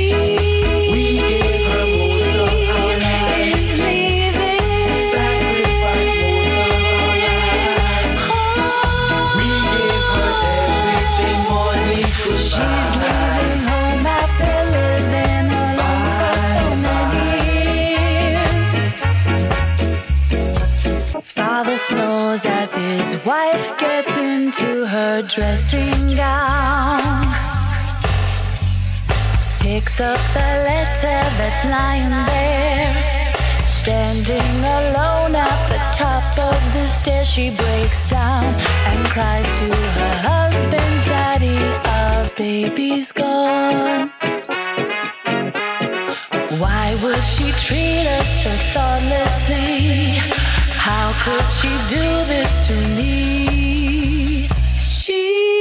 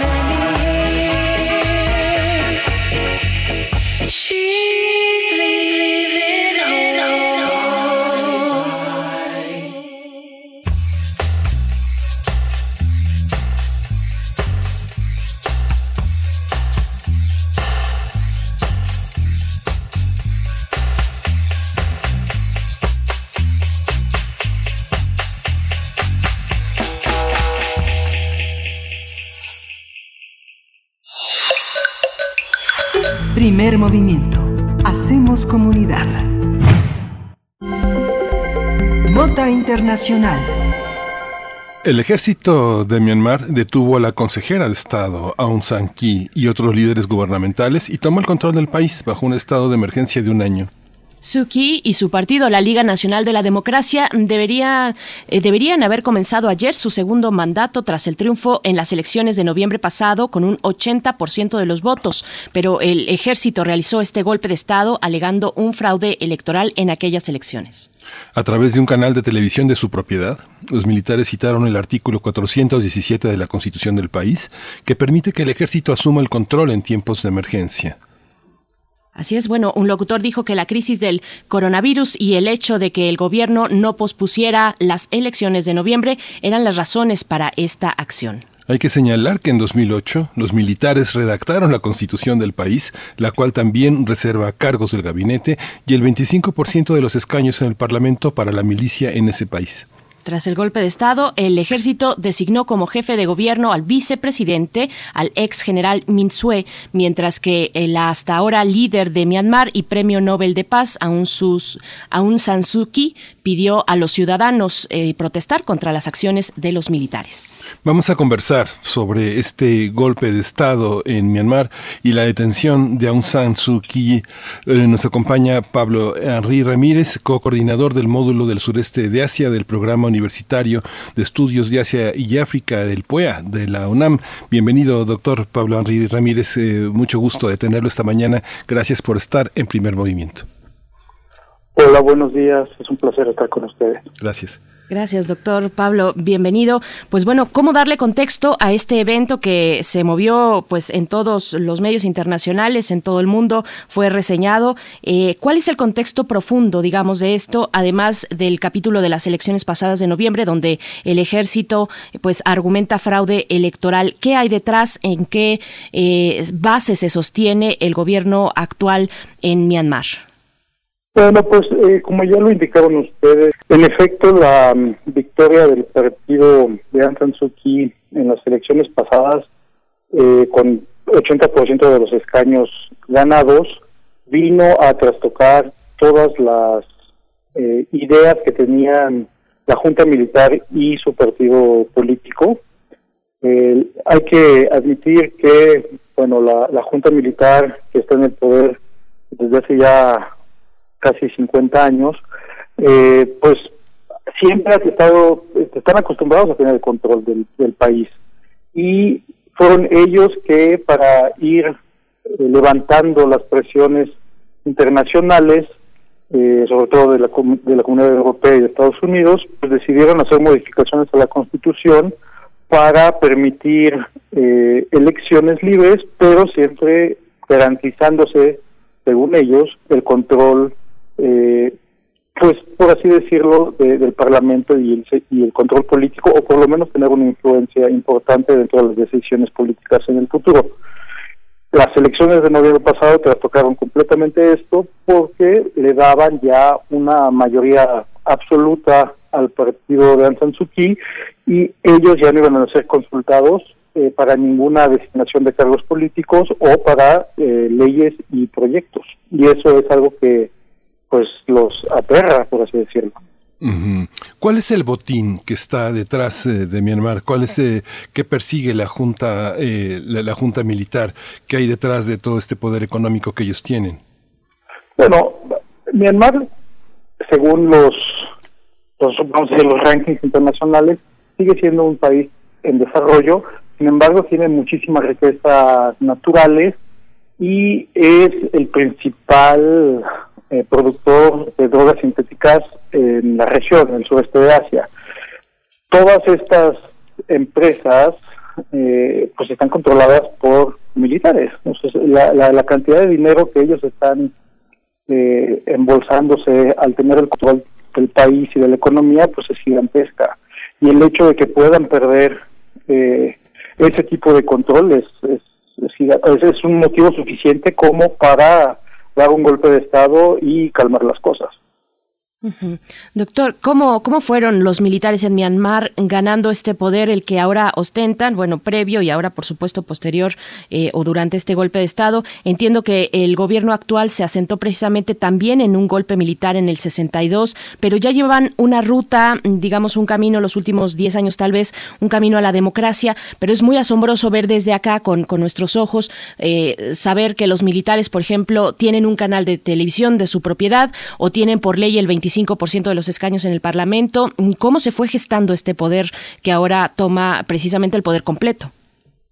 Bueno, pues eh, ha sido, hay que poner en contexto que los golpes de Estado son parte del juego político en el sureste de Asia. Es, muy normal en esa región que eh, los militares tengan una influencia grande dentro de la política y que cuando ven que se está alejando un poco del status quo la situación, ven golpes militares, golpes militares para restablecer lo que ellos consideran el orden natural de las cosas.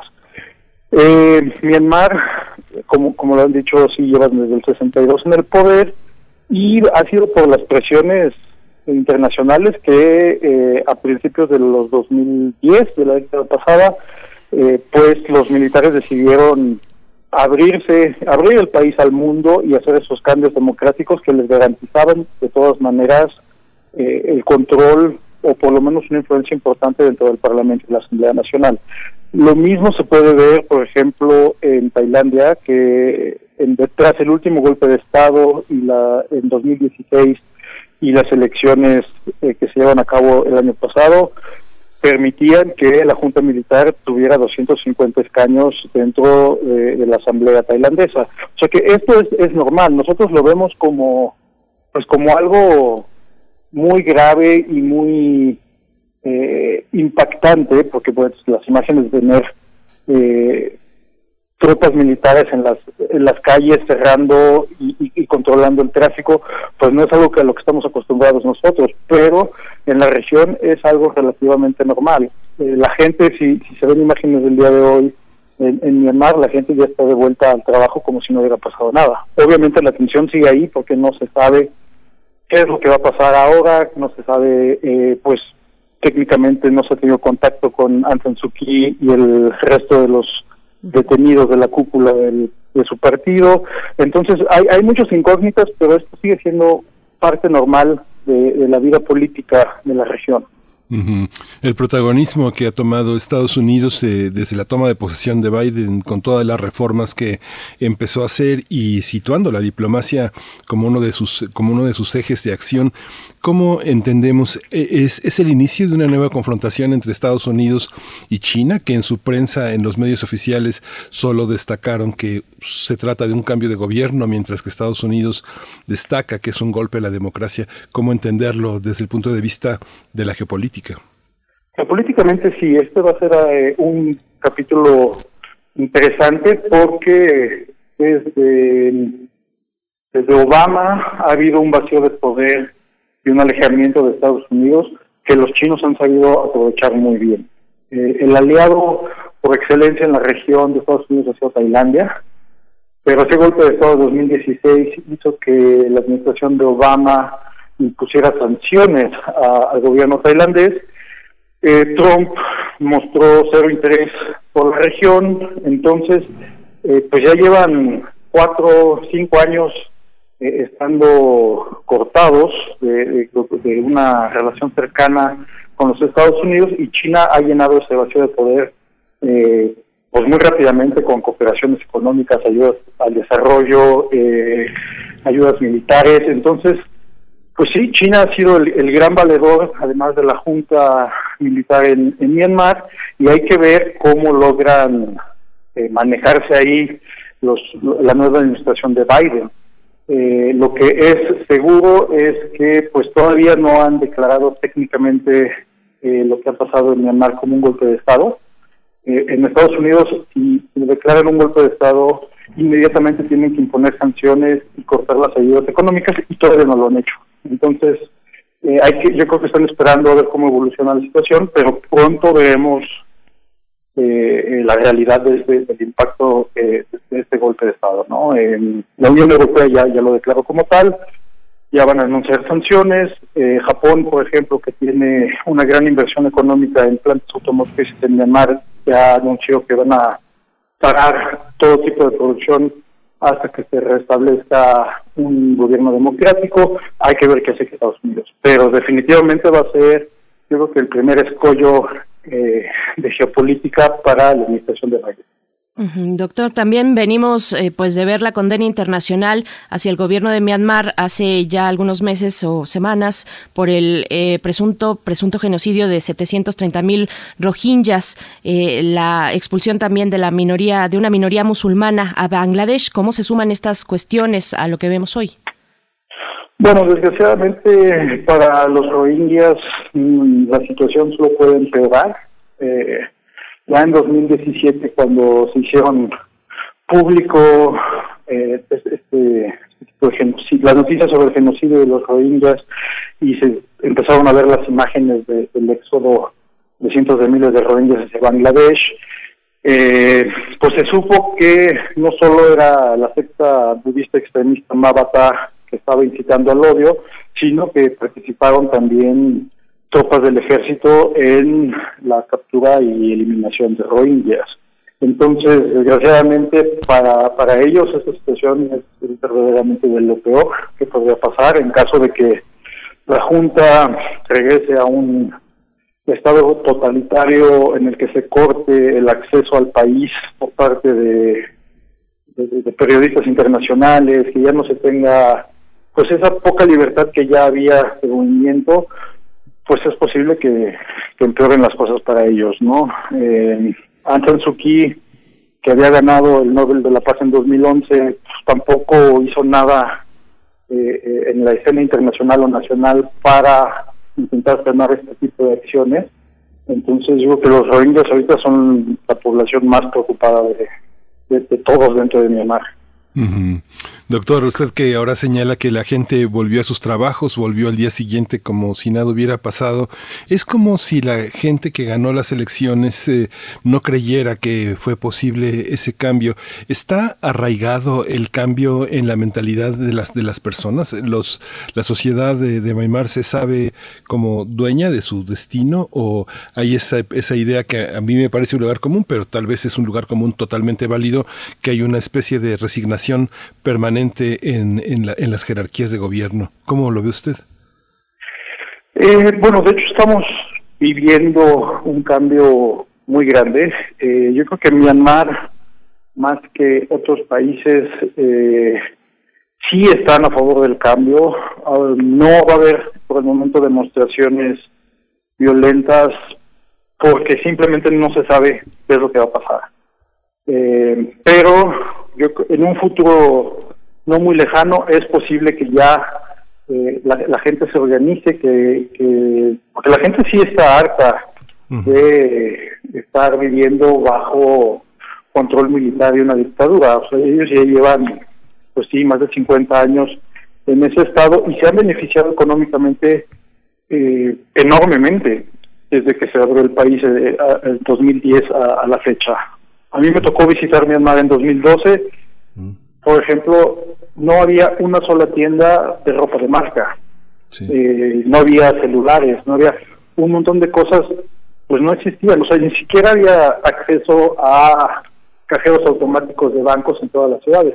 Entonces, la, la vida se ha transformado gigantescamente en, en los últimos 11 años en Myanmar y dudo mucho que la gran mayoría de la población decida abandonar eso para regresar a un control militar.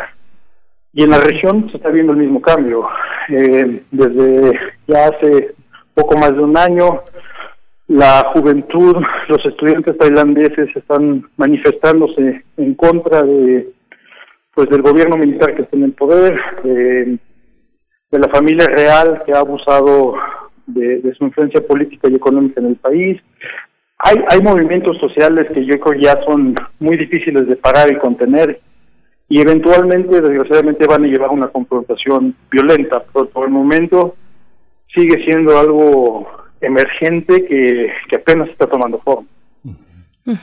Doctor, bueno, hasta este momento entiendo que se desconoce el paradero eh, de la lideresa Suchi eh, y le pregunto quién es ella y no solamente de, de esta lideresa sino de algunos otros integrantes pues de, de este partido eh, opositores también a estas acciones de, mm, de la milicia, pero quién es ella tiene el soporte popular suficiente como para que ese llamado que hizo de defender a la democracia pues tenga un eco en la población.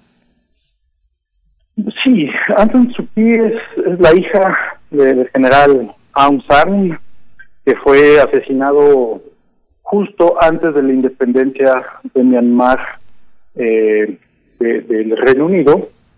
Y básicamente este general había liderado justamente el movimiento independentista. Entonces, eh, él se veía que si no iba a ser el líder, el primer líder electo de Myanmar, el general San iba a estar dentro de la cúpula eh, de poder, pero su asesinato cambió todo. Eh, Aung San Suu Kyi, cuando la Junta tomó el poder, fue eh, encarcelada en, en- en su casa, estuvo encarcelada creo que 25 años, pero siempre desde su casa fue la que estuvo manteniendo eh, pues el movimiento de independencia y libertad vivo. Entonces cuando cuando el, gobierno abre, bueno, la Junta Militar abre el, país y el gobierno a elecciones populares, a sabiendas que seguía siendo una persona muy, muy influyente políticamente, hicieron cambios en, las reglas del juego para que ella técnicamente no pudiera ser elegida como presidenta. Por eso tiene ese cargo de consejera de Estado, aunque es de facto la presidenta de Myanmar y la que toma las decisiones, ¿no? Pero eh, los, la, Junta Militar no estaba dispuesta a darle el, puesto de presidenta para que justamente no se vea que ella es la, la líder de este movimiento. Y pues, ¿de dónde vienen? Todos sus, sus colaboradores cercanos son son gente que ha trabajado en el desarrollo del movimiento democrático, de los derechos humanos, pero son todos eh, partes de la de la mayoría birmana del país. Eh, casi no hay figuras importantes políticas que vengan de las, las minorías étnicas que, que conforman Myanmar, que además son casi, no sé, una centena de, etnias diferentes. Doctor, me, interesa mucho su experiencia en Myanmar. ¿Cómo, cómo ve usted este, esta apertura al, al mercado? ¿Pasa, eh, pasa en, todas, en todos los países que han tenido esa, esas limitaciones? No quisiera decir estrictamente yugo, porque no para todos eh, se vive como yugo. Pienso en Rumanía, pienso en Hungría, pienso en toda esta Europa del Este que al abrirse al mercado, eh, finalmente muchas de las cosas que eh, tiene uno la opción de elegir unos cigarros de marca occidental o los propios, una bebida local o las internacionales prestigiosas. ¿Cómo se dan estos procesos de apertura en libertad en un país con una idiosincrasia tan difícil de entender eh, desde Occidente, a pesar de que la proliferación de los valores eh, de la tradición budista, de las prácticas eh, sintoístas, todo lo que ha conformado todo este universo, pues aparentemente lo conocemos, pero ¿cómo, cómo entender en un país como este esta apertura al, al mundo comercial? Bueno, la, apertura económica de Myanmar eh,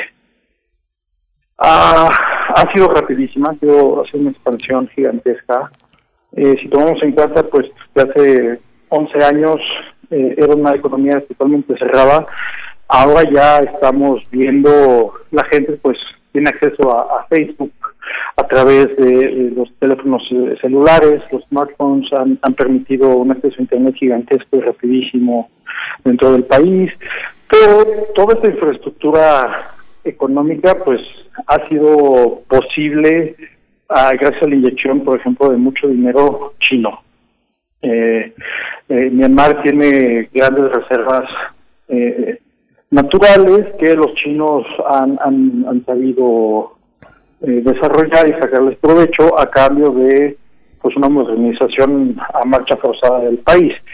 A la gente no pues no, no es difícil eh, acostumbrarse ¿no? a tener acceso a cosas que antes no se tenían, entonces eh, el, desarrollo económico del país es, grande, todos los años ha también eh, traído de la cúpula de poder, eh, ha tenido acceso a grandes fortunas a través de negocios con, con otros empresarios. Y en la región ha también habido cambios, por ejemplo, la pandemia ha hecho que muchos trabajadores ilegales birmanos que se iban a, trabajar a, Tailandia en el sector turístico hayan preferido regresar a su país eh, ante la, nula posibilidad de trabajo en, Tailandia. Entonces, ahorita mismo nos encontramos en una situación que el país nunca había vivido, en el cual eh, pues la, la, la incipiente empresa industria turística se encuentra completamente parada, eh, donde la influencia china sigue siendo muy importante, pero igual por la pandemia eh, hay algunos flujos de, capital que han sido parados. Eh, en la región misma, la ASEAN siempre ha sido una región en la que políticamente los vecinos no se meten en los problemas que se encuentran dentro de un país, entonces todo el mundo está de, ah, este es un problema interno, no vamos a intervenir. Así que vamos a ver, vamos a ver también para la Junta, es, es, la primera vez en la que se encuentran en esta situación, en el que pues están haciendo lo que ellos consideran que les conviene más, pero eh, nunca antes habían estado tan en el foco de la escena internacional tampoco, porque pues ya habían permitido ciertas libertades que quitarlas va a tener, van a tener un impacto económico grande en la población y a lo mejor ese impacto económico también los motiva a salir a manifestarse en la calle. Pues ya iremos viendo cómo se desarrolla este momento en Myanmar. Eh, doctor Pablo Henry Ramírez, coordinador del módulo del sureste de Asia del Programa Universitario de Estudios de Asia y de África, el PUEA de la UNAM. Muchas gracias por, por esta conversación, por este análisis y estas reflexiones. No, muchas gracias a ustedes. Gracias, doctor. Pues ya prácticamente nos van a dar las nueve. Nos despedimos de la radio Nicolaita allá en Michoacán, en este gran estado, el primero en sancionar el no uso de cubrebocas. Ayer en Nuevo León hizo lo propio con multas eh, tres veces mayores a las que hay en Michoacán. Pero bueno, cuéntenos cómo viven esta experiencia. Mañana nos reencontraremos de 8 a 9 de la mañana aquí en estas frecuencias en la radio universitaria y pues eh, nos los dejamos aquí con los, los spots. Regresamos en un momento. Quédese aquí en Radio Nam, quédese en primer movimiento. Encuentra la música de primer movimiento día a día en el Spotify de Radio UNAM y agréganos a tus favoritos.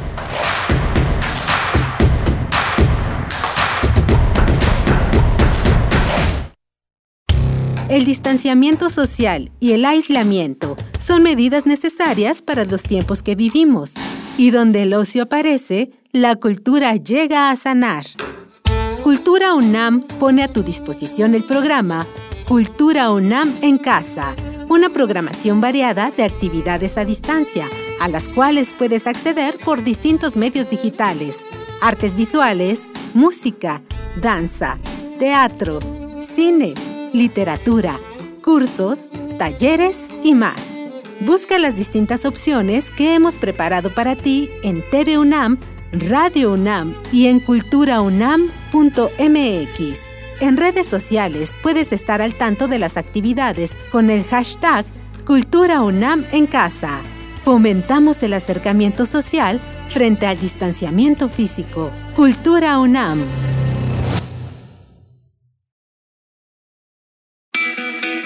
Participar es una característica de los mexiquenses. Contribuir con la democracia ya es una constante en nuestra entidad.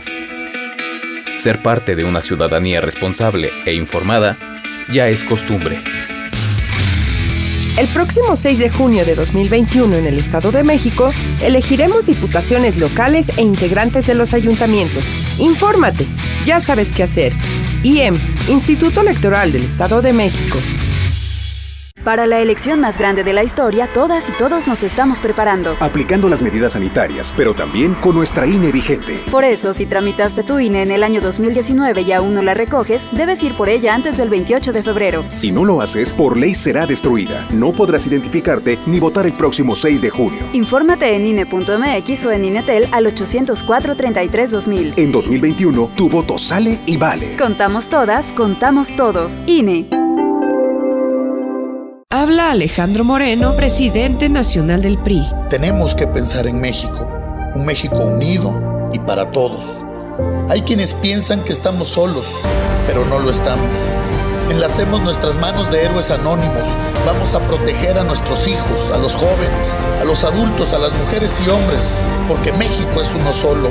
Como tú, cada vez somos más los que soñamos con un mejor país. Cada vez somos más los que pensamos en México. PRI. ¿Sabes a cuántos mexicanos llega la red de medios públicos de México? La red está presente en cada uno de los estados del país. Y unidos llegamos a más de 94 millones de mexicanos. Somos la red. Y tú eres parte de ella. Las radiodifusoras y televisoras públicas estamos a tu servicio. Al servicio de México. Durante décadas, México sufrió una grave enfermedad, un tumor maligno llamado Prián, que saqueaba al país. Se alternaba el poder y fingían competir entre ellos. Hoy finalmente se quitan la máscara y se unen en una perversa alianza electoral. A ellos los une la corrupción, la ambición y el miedo de seguir perdiendo el poder. No permitas que se salgan con la suya. Extirpemos el tumor de México.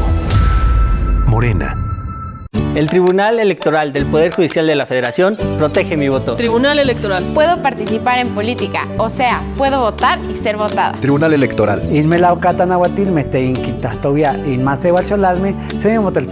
Tribunal Electoral. Protege los derechos políticos de las mujeres y evita la violencia política. Tribunal Electoral. Protege los derechos políticos LGTBIQ. Tribunal Electoral.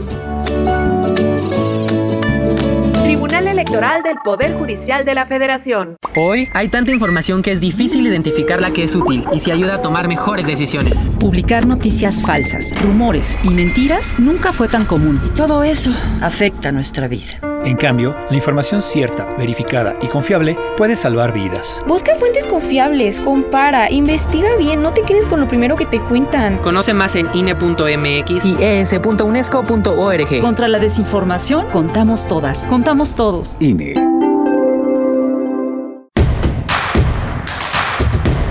Síguenos en redes sociales. Encuéntranos en Facebook como Primer Movimiento y en Twitter como arroba PMovimiento. Hagamos comunidad.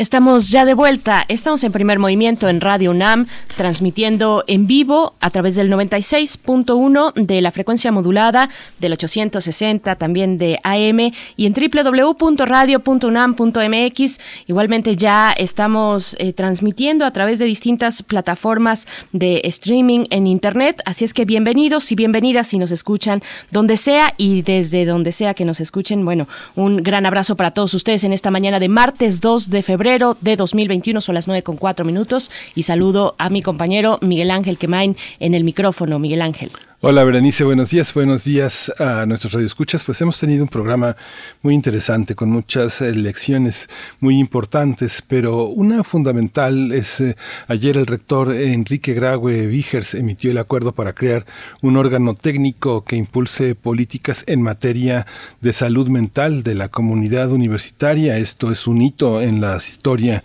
de los últimos, eh, por lo menos de los últimos 50 años en la universidad, que ha privilegiado fundamentalmente una, una, este, una visión eh, dedicada a, explorar a través del método científico una, una explicación de la conducta, ¿no? de la conducta. Hoy es algo mucho más complejo, mucho más profundo que la conducta. Tenemos que pensar la salud mental desde el horizonte del psicoanálisis, de la antropología, de la sociología nuevamente tenemos que repensar todo lo que nos está sucediendo en términos de una cultura poderosísima que tiene consideraciones muy específicas sobre el duelo.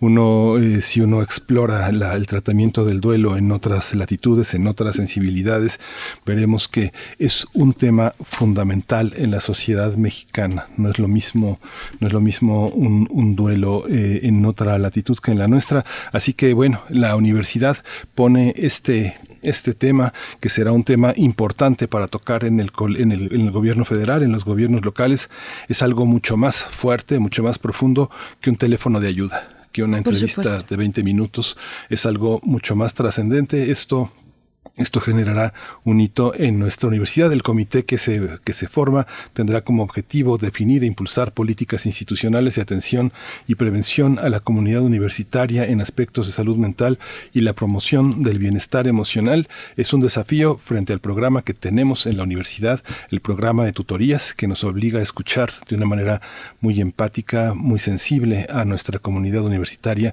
a los duelos que estamos enfrentando todos los días por parte de los estudiantes, de los profesores, de los trabajadores, Berenice.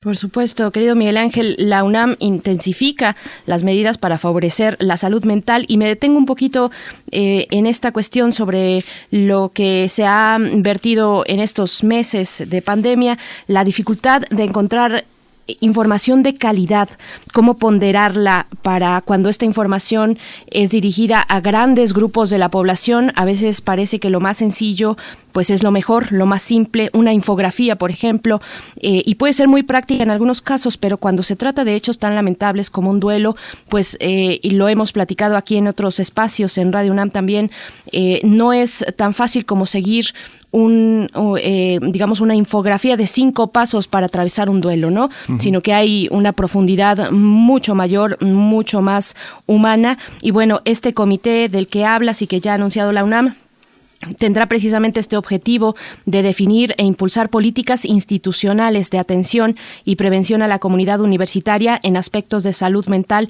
y promoción del bienestar emocional que, repito, pues no se encuentran en una serie de cinco pasos para superar un duelo en el caso de que ese sea, pero bueno, las, digamos, eh, restricciones impuestas por la pandemia son muchas, el aislamiento social, la restricción de movilidad, la disminución del contacto físico directo y bueno, esto genera situaciones emocionales en la población eh, y que tiene una demanda, una alza en la demanda de la asistencia en la salud mental, ¿no? Sí, que tenemos ya nuevas carreras, la perspectiva de género, la, parte de nutrición, todo colabora. Eh, va, a tener un vocal de cada de la Escuela Nacional de Trabajo Social, de la Escuela Nacional de Enfermería y Obstetricia, de las Facultades de Medicina, Psicología, tanto de Iztacala como de Zaragoza, y de la Dirección General de Atención a la Salud, que ha sido ha tenido un impulso, tendrá un impulso muy importante. Creo que eh, la universidad está en condiciones de abonar a, una, a un pensamiento complejo, rico, los feminismos, eh, los pensamientos sobre la infancia, aunque la UNAM no tiene niños en sus aulas, pero este, la infancia, lo hemos sabido, es algo muy importante en este territorio. Por supuesto, pues bueno, ahí está este, esta información importante, importante también de dialogar con ustedes allá afuera. Eh, yo insisto en el ejemplo del duelo, que, que, pues es muy importante en estos momentos, superar el duelo en cinco pasos. Hay libros que, eh, que, proponen esto y cuando eh, uno ha pasado por esa situación y no se ajusta a esos cinco pasos, pues ¿qué hace uno con la frustración? En fin, hay que dar un seguimiento mucho más importante y más cercano y es lo que se está proponiendo desde esta universidad, Miguel Ángel, con toda la responsabilidad que esto significa, ¿no? Sí, y justamente la cultura es una parte fundamental y yo creo que en este, en este, en este momento se entiende desde la universidad un corpus cultural muy ecuménico, muy heterogéneo, muy de cara con, con, la, con la comunidad cultural, no solo la universitaria, sino la que viene y va a la, a la universidad. Y parte de ello, pues es la poesía, que hoy, que hoy te toca, ¿verdad? Es la poesía y después de la poesía vendrá precisamente hablando de eh, pues la violencia contra las mujeres, la violencia también en los hogares que se ha incrementado en estos tiempos de confinamiento. Pues vamos a tener en nuestra mesa del día esta charla sobre el plan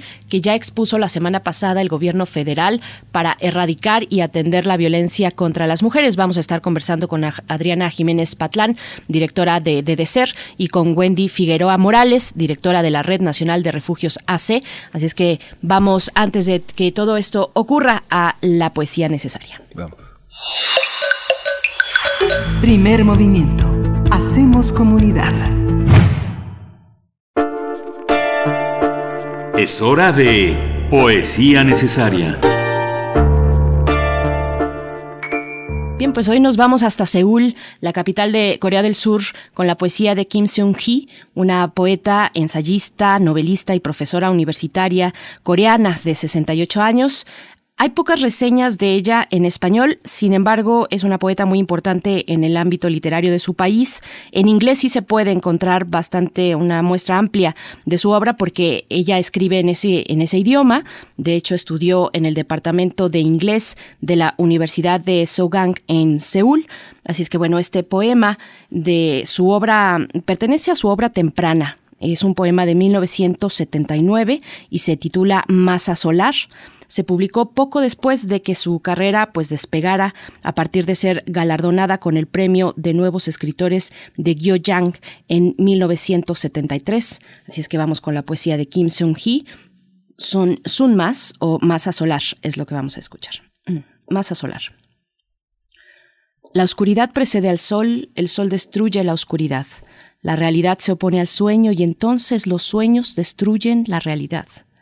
El águila toma el sol en su paseo, ahora detrás de una pared de nubes. Me arriesgo a soñar que las corpusculares ondas misteriosas del sol están uniendo mi vida con la suya para evitar que mi existencia se convierta en cenizas, para evitar que se convierta en una máscara de hierro, me atrevo a imaginar mi fuego girando como el sol en su eterna órbita, para siempre, eternamente, uniendo mi vida y esa enorme vida que rueda giratoria en el vacío y que de qué niebla está nuestro hilo que comienza a destejerse.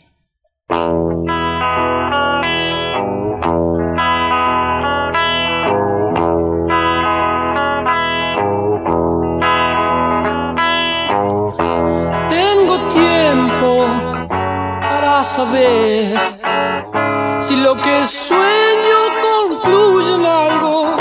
No te apures, ya más loco, porque es entonces cuando las horas.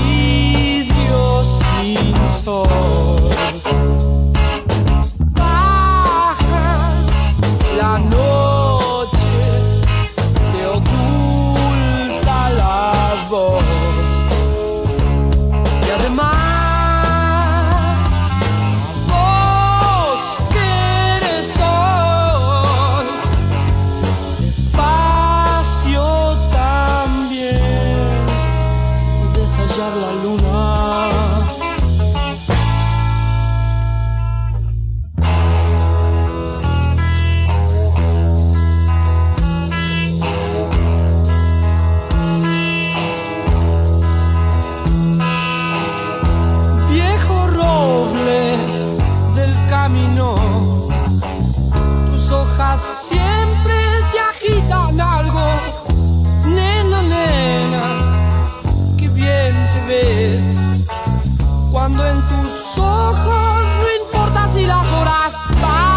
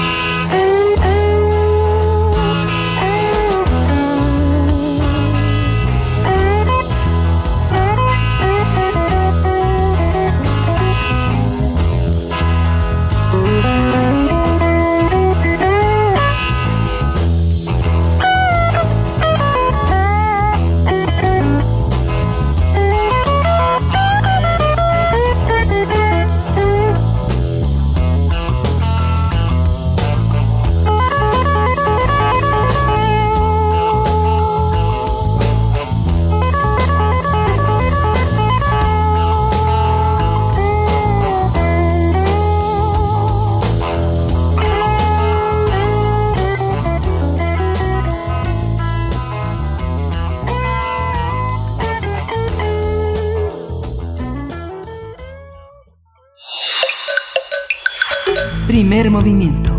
Hacemos comunidad. La mesa del día. El gobierno federal dio a conocer el plan para erradicar y atender la violencia contra las mujeres.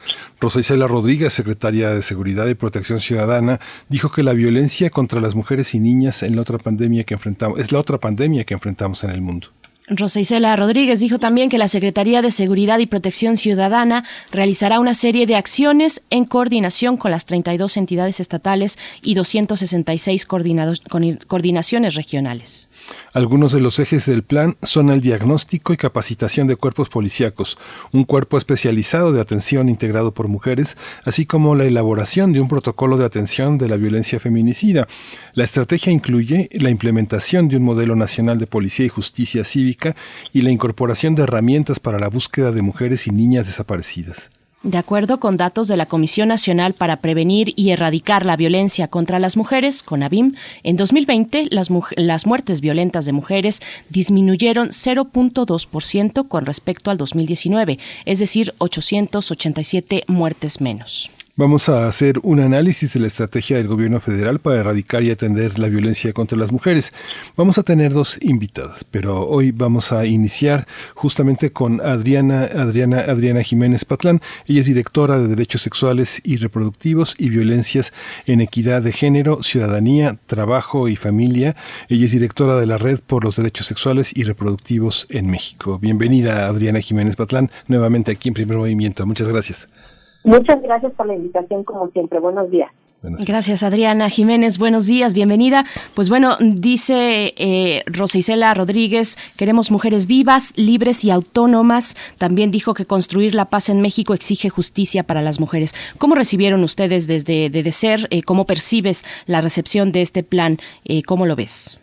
Bueno, yo creo que una de las cosas muy importantes que no me había tocado escuchar en otros gobiernos y en lo que plenamente coincido es en el asunto de que la violencia contra las mujeres tiene que ser atendida no solamente por el gobierno federal, sino también por los gobiernos estatales y municipales. De hecho, así lo dice la ley de acceso a una vida libre de violencia y es en esos lugares, en comunidades y municipios, donde ocurren una serie de situaciones donde no se ha podido prevenir y mucho menos atender la violencia. Yo creo que hay instituciones que no se han hecho cargo de los que les toca, como son algunas procuradurías y fiscalías. Ya estamos viendo lo que sucede en Chiapas, lo que pasó con la doctora Mariana no es el único caso. También hace un mes estaban eh, encontró a una chica en el Indeporte y lo quisieron hacer pasar por suicidio. Es decir, no se están haciendo cargo las instituciones, a las, eh, también les toca atender este tema de la violencia contra las mujeres. Justamente este, este plan eh, que considera a los estados es en los estados donde las jóvenes eh, valientes son las que más están eh, atacadas, incluso en el, al interior de sus propias comunidades que se resisten a, reconocer la necesidad de incorporar sus discursos, de darles voz y de, de respetarlas. Sus propias comunidades de compañeros en la escuela, sus propias amigas, sus propias, sus propias congéneres en la familia, tías, eh, primas. ¿Cómo eh, esto dificulta mucho un diagnóstico? La ceguera hace difícil visualizar todo esto. ¿Cuál es el diagnóstico que tienen ustedes, Adriana? Tienes toda la razón. Yo creo que justamente te voy a hablar como un poco de lo que pasa en Hidalgo. Aquí se ha hecho un diagnóstico de cuando las mujeres jóvenes desaparecen. Y ahí, por ejemplo, se ha encontrado unas compañeras hacen este diagnóstico precisamente de una organización civil y afortunadamente aquí eh, hemos trabajado mucho la sociedad civil con Procuraduría y con las comisiones de búsqueda, como debería de ser en todo el país. Y a la hora de hacer ese análisis nos damos cuenta que cuando las encuentran con vida, ellas huyeron de su casa justamente por el tema de la violencia contra ellas ya sea porque algún familiar cercano, persona, la está acosando sexualmente o porque no tiene una buena comunicación con sus familias, particularmente con sus madres, porque bueno, pues también hay que entender que las madres están viviendo la propia violencia también por parte de parejas o vecinos y que es un círculo al que se está haciendo. Entonces me parece muy importante que se hicieran diagnósticos comunitarios porque hay muchas cosas a nivel federal, ya nos decían justamente en esta eh, conferencia que hay 57.495 carpetas de investigación abiertas durante el año 2020, pero no nos dicen los resultados de esas carpetas. Una cosa es el proceso y que está bien que se abra por la denuncia, pero ¿qué pasa con la judicialización de esos casos que no llegan a término justamente para saber qué pasa con quien agrede a las mujeres? Y creo que este diagnóstico comunitario y municipal nos permitiría justamente, como te estoy poniendo el caso particular de Hidalgo, saber qué pasa dentro de los ámbitos comunitarios y municipales para hacer la política pública adecuada, porque yo creo que no se puede hacer una estrategia general, sino justamente ir atacando ciertas cuestiones que pasan en los municipios. Me sorprende, por ejemplo, que después de más de 20 años siga apareciendo Ciudad Juárez como uno de los lugares donde ocurren más feminicidios, justamente donde empezaron y a partir de ellos se empezó a hablar del tema y de pronunciar y de investigar y de hacer toda la teoría con respecto a lo que ocurre con el delito de feminicidio. Y a 20 años sigue siendo el municipio donde más ocurre eh, los asesinatos contra las mujeres. Entonces hay que hacer diagnósticos municipales y comunitarios y no hacer una idea generalizada. Sí, nos preguntamos también cómo es que sigue un lugar como Ciudad Juárez en ese en ese espacio precisamente lamentable de violencia feminicida contra las mujeres. Este plan se eh, en el plan se incluyen pues distintas instituciones federales y también coordinación con las estatales y se desarrollará en cinco etapas. La primera etapa eh, es precisamente eh, que se estima concluye el primero de marzo es un lapso de tiempo para realizar un diagnóstico y afinar la coordinación. ¿Qué se espera de un diagnóstico que sea equilibrado, que pondere también la complejidad pues eh, tan profunda que tiene el fenómeno de la violencia contra las mujeres en este país, eh, Adriana?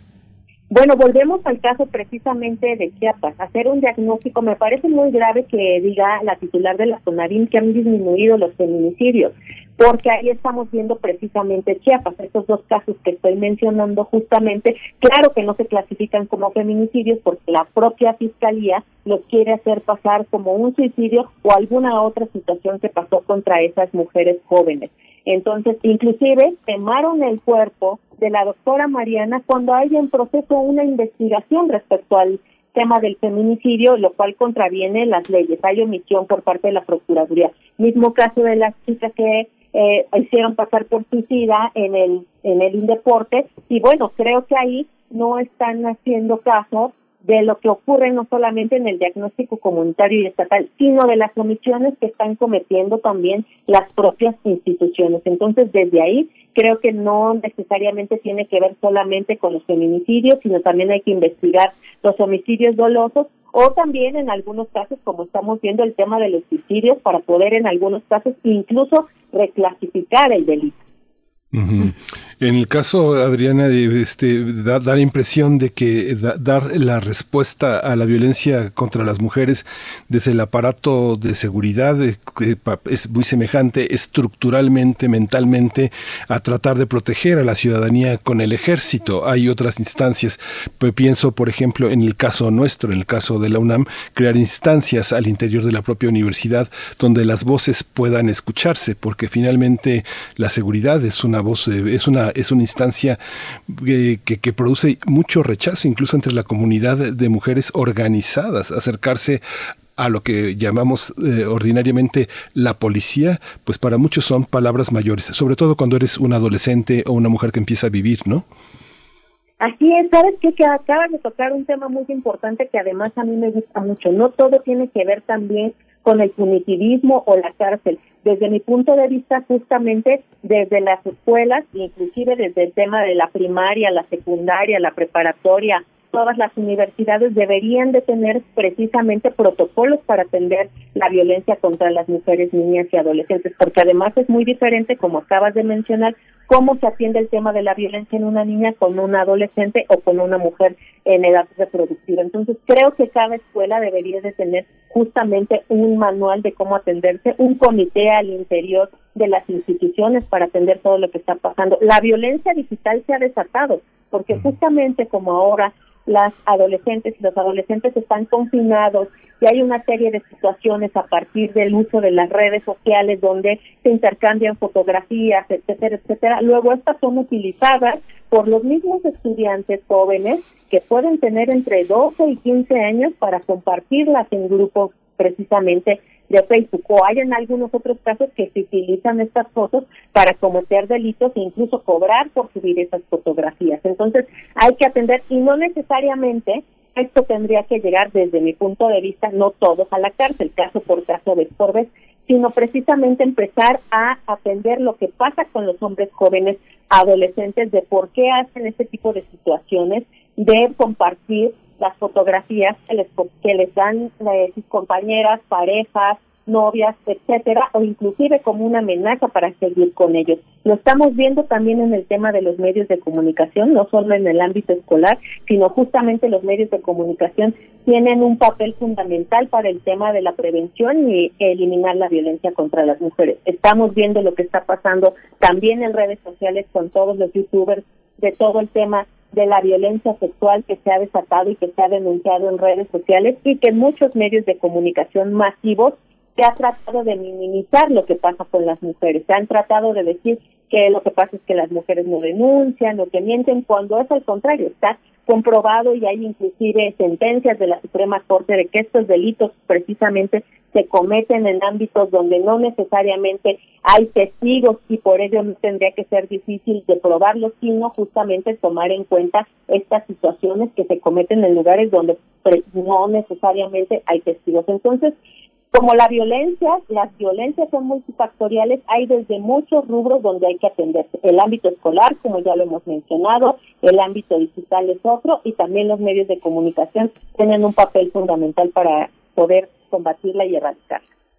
Adriana, nos dices, no todo es punitivismo, lo dices tú, lo han dicho muchas mujeres organizadas en torno a los derechos de otras mujeres, pero sin embargo, en, la, en el momento en el que se presentó este plan, mm, de las primeras instituciones que fueron mencionadas por la secretaria de Seguridad, pues fue precisamente la Guardia Nacional y habló de las capacidades de los primeros respondientes, de la capacitación de policías de investigación, que es pareciera ser el, el santo grial en general de la justicia en México, ¿no? La, las policías de investigación, la capacitación de las policías locales de primer contacto con la ciudadanía, de estos primeros respondientes, pues cómo ver eh, de entrada la, llegada, digamos, la aparición eh, y el desarrollo que tendrá la Guardia Nacional para la erradicación de la violencia de género.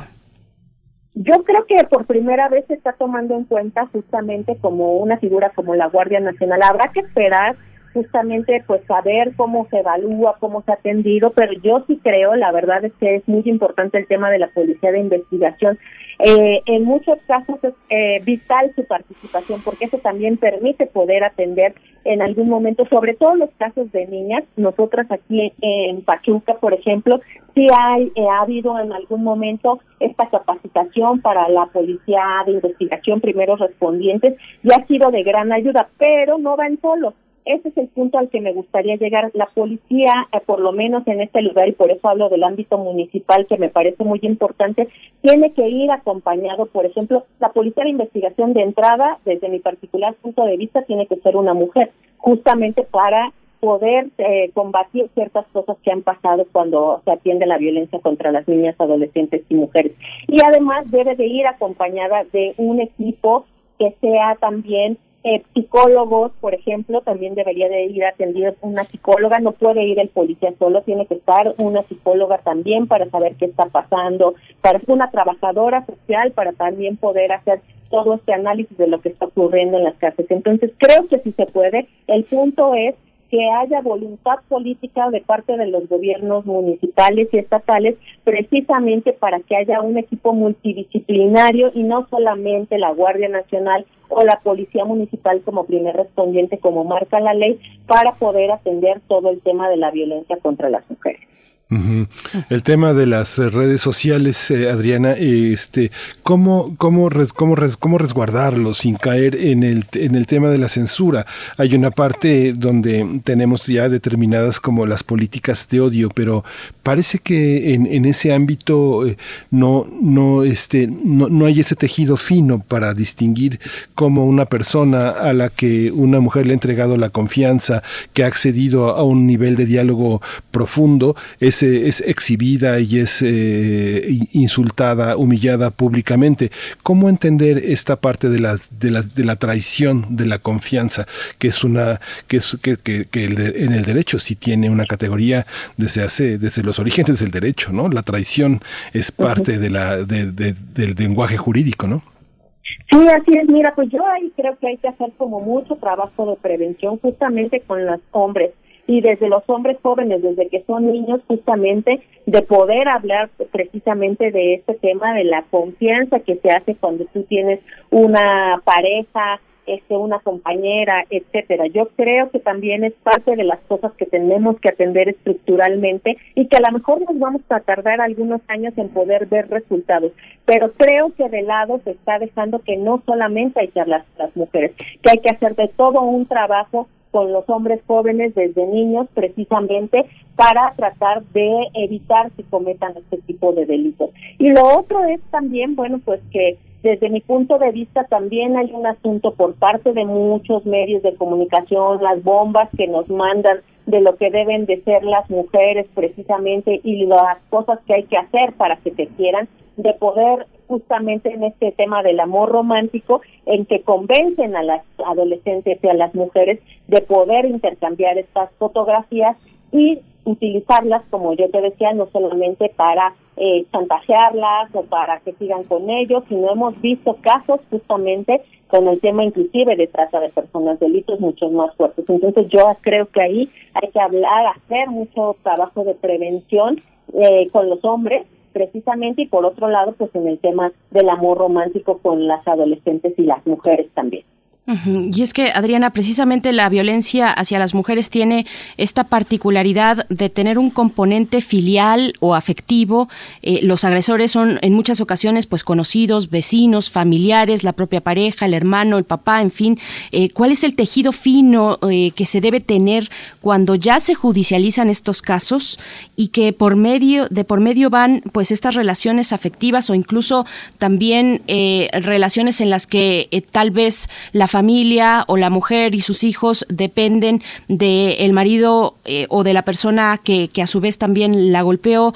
¿Cómo, ¿Cómo tejer fino en esa cuestión que es tan sensible? Sí, yo creo que ahí justamente tenemos que hablar, que terminar con los famosos secretos familiares, ¿no? Recordemos que inclusive eh, hasta hace muy poco es a partir realmente como de los años 70 donde los grupos feministas intentaron poner la violencia como un tema público porque si recordamos se hablaba muy en lo privado, inclusive no se hablaba, formaba parte de lo que ocurría dentro de las familias, las violencias, ¿no? Y bueno, esos secretos familiares, desafortunadamente, y nosotras que atendemos muchos casos de niñas, por ejemplo, tiene que ver con estas cuestiones y que no se llevan a judicializar los casos porque dentro de las mismas familias no quieren que se sepa que hay un tío, un abuelo, un padre biológico, agresor, un primo, un hermano, entonces tenemos que acabar también con estos pactos patriarcales que se dan dentro de las familias para evitar que se lleven a cabo estos secretos, porque se ocurrió justamente con una niña, después ocurre con otra, y así, porque se va sabiendo cuando se descubren las familias, pero lo importante también es que exista apoyo dentro de los núcleos familiares para poder justamente sacar a la luz todas situaciones y que no sigan ocurriendo, porque quien debería estar avergonzado de cometer la violencia debía de ser el agresor y no las víctimas. Pero bueno, pues esas son como de las cosas que hay que trabajar también dentro de precisamente las familias, la democracia, hablar esta serie de cosas, darles el, el lugar que se merecen a las niñas, este no por encima de los niños, sino en igualdad de oportunidades para todos, la, toma de decisiones y hablar es muy importante de la educación sexual integral que también nos permite desde que, de acuerdo a la edad de los niños, las niñas y las adolescentes, se hable de estos temas del abuso sexual y cómo prevenirlo, porque también eso es lo que está faltando por parte del Estado. No solamente les toca a las familias, sino también volvemos al tema de la responsabilidad del Estado que se pueda dar educación sexual integral. Sí, esto que tú dices, Adriana, el secreto familiar es parece algo muy sencillo, pero realmente es un pilar teórico de la metapsicología psicoanalítica. El secreto de la familia es la base de, las, de, la, de toda la parte de la psicología grupal y justamente lo que vemos hoy en los medios, Ivan Rachel Good, que denuncia a Marilyn Manson por, eh, por abuso, por manipulación, este, después de, de, toda esta controversia del Me Too, eh, eh, entra en una dimensión compleja de entender, porque muchas mujeres, por la desigualdad económica, por la adversidad, que son muchas personas que son madres solteras que no tienen trabajo y de pronto se acerca una persona eh, las, las apoya y después, y después se convierte en una prisión que no pueden soltar por la adversidad económica, las humillan delante de los familiares, eh, estas correcciones eh, donde las hacen parecer como débiles eh, mentales, como infantiles permanentemente. Hay una parte del encierro y de la esclavitud que se hace de manera legal con instituciones matrimoniales y familiares, y justamente son esos secretos que a veces no se quieren compartir con los hijos, con los familiares, con los hermanos, con las propias madres de las víctimas ¿Cómo ves esta parte? ¿no? Sí, tienes toda la razón. Volvemos al tema de que justamente la violencia es multifactorial, es decir, tiene muchos componentes y uno de ellos, como bien lo mencionas, tiene que ver con la autonomía económica. Entonces, me parece que parte justamente de las cosas que tiene que hacer el gobierno federal y los gobiernos estatales es cómo hacemos que las mujeres tengan posibilidades de tener esta autonomía económica a base del autoempleo, de poder dar créditos, de poder hacerse cargo, porque estamos viendo a partir de lo que está ocurriendo en el confinamiento, justamente esta dependencia económica que no permite a las mujeres salir a trabajar o en algunos casos como son las jóvenes jóvenes que no están pudiendo ir a la escuela precisamente por la emergencia sanitaria, donde están ocurriendo cada vez más la violencia sexual por parte de las personas que son conocidas. Entonces, tenemos que empezar justamente a mandar mensajes desde los medios de comunicación, a trabajar en el ámbito municipal y comunitario, como ha ocurrido. Yo creo que si muchas mujeres se han atrevido a denunciar es precisamente a partir de lo que ha impulsado el movimiento feminista desde hace muchos años, pero con mucha más fuerza a partir del MeToo, con lo que acaba de pasar con las youtubers, porque eso significa también ir rompiendo esos silencios, porque son modelos que siguen las adolescentes. Entonces, eso me parece muy importante. Inclusive si escuchamos eh, la narración que hace más Campos de lo que estaba ocurriendo y de por qué se atreve a denunciar la violencia es justamente porque ella dice un 8 de marzo me resonaba lo que estaba pasando en las calles, lo que yo veía pintado en las paredes, lo que escuchaba gritar de otras mujeres, hizo eco en mí y me hizo tomar fuerza para decírselo a, mi, a mis padres, a mi mamá y a mi papá para denunciar. Entonces, justamente necesitamos cada vez más ese tipo de mujeres jóvenes eh, de mujeres que sean un ejemplo para poder empezar a romper con todo este eh, secreto y empezar a denunciar. Ella lo dijo de un compañero, pero también pasa de personas dentro del ámbito eh, familiar, que puede ser inclusive el padre biológico de algunas. Entonces creo que eso va permeando eh, toda la serie de situaciones. Y recordemos que también el tema de lo del violador eres tú de las tesis, que se ha difundido por todo el mundo y por todos los lugares donde hemos visto incluso adolescentes en secundarias de Catepec haciendo réplica de todo esto que pasa. Entonces, cada vez más suena, resuena con mucha más fuerza, pero justamente necesitamos que todas estas mujeres jóvenes, estas youtubers, estas influencers, lo que dicen los medios de comunicación, las cosas que hacen eh, en nuestra familia, vayan abriendo la posibilidad de cada vez más no permitir la violencia, pero también el Estado tiene que tomar parte de que si se hace una denuncia, esta tiene que llegar a fin y no que haya una serie de trabas, porque ya lo denunciaste, ya te has previsto, pero entonces, ¿qué está pasando con los procesos judiciales? ¿Dónde no se está haciendo caso? Entonces, creo que, como lo dijo precisamente la secretaria Rosa es una pandemia, pero a diferencia de la emergencia sanitaria, en esta no debemos lavarnos las manos todo mundo tiene que entrarle justamente para eliminarla y combatirla. Todo el mundo tenemos que entrarle y esta cuestión del secreto familiar, pues es toda un todo un tema enraizado en la sociedad, ya sea por por el que dirán o porque cómo el abuelo sería capaz de violentarte o el hermano o el padre, en fin, eh, entiendo que hasta los años 90 en México se revirtió en la ley esta idea de que las golpizas a la esposa eh, quedaban en el ámbito de lo privado. Eh, Adriana, ¿cómo hemos evolucionado, digamos, en, en entender precisamente que lo público, que lo privado es, es de interés público también y es político? Así es, volvemos al tema de que justamente las feministas siempre han puesto dentro de la esfera pública que la violencia es pública y como tal se debe atender por el Estado. Y recordemos que inclusive hubo pactos de políticas progresistas en su momento, justamente en los años 90, para hablar de que la violencia sexual se daba dentro del matrimonio y que hubo mucha oposición por parte de los legisladores, por ejemplo.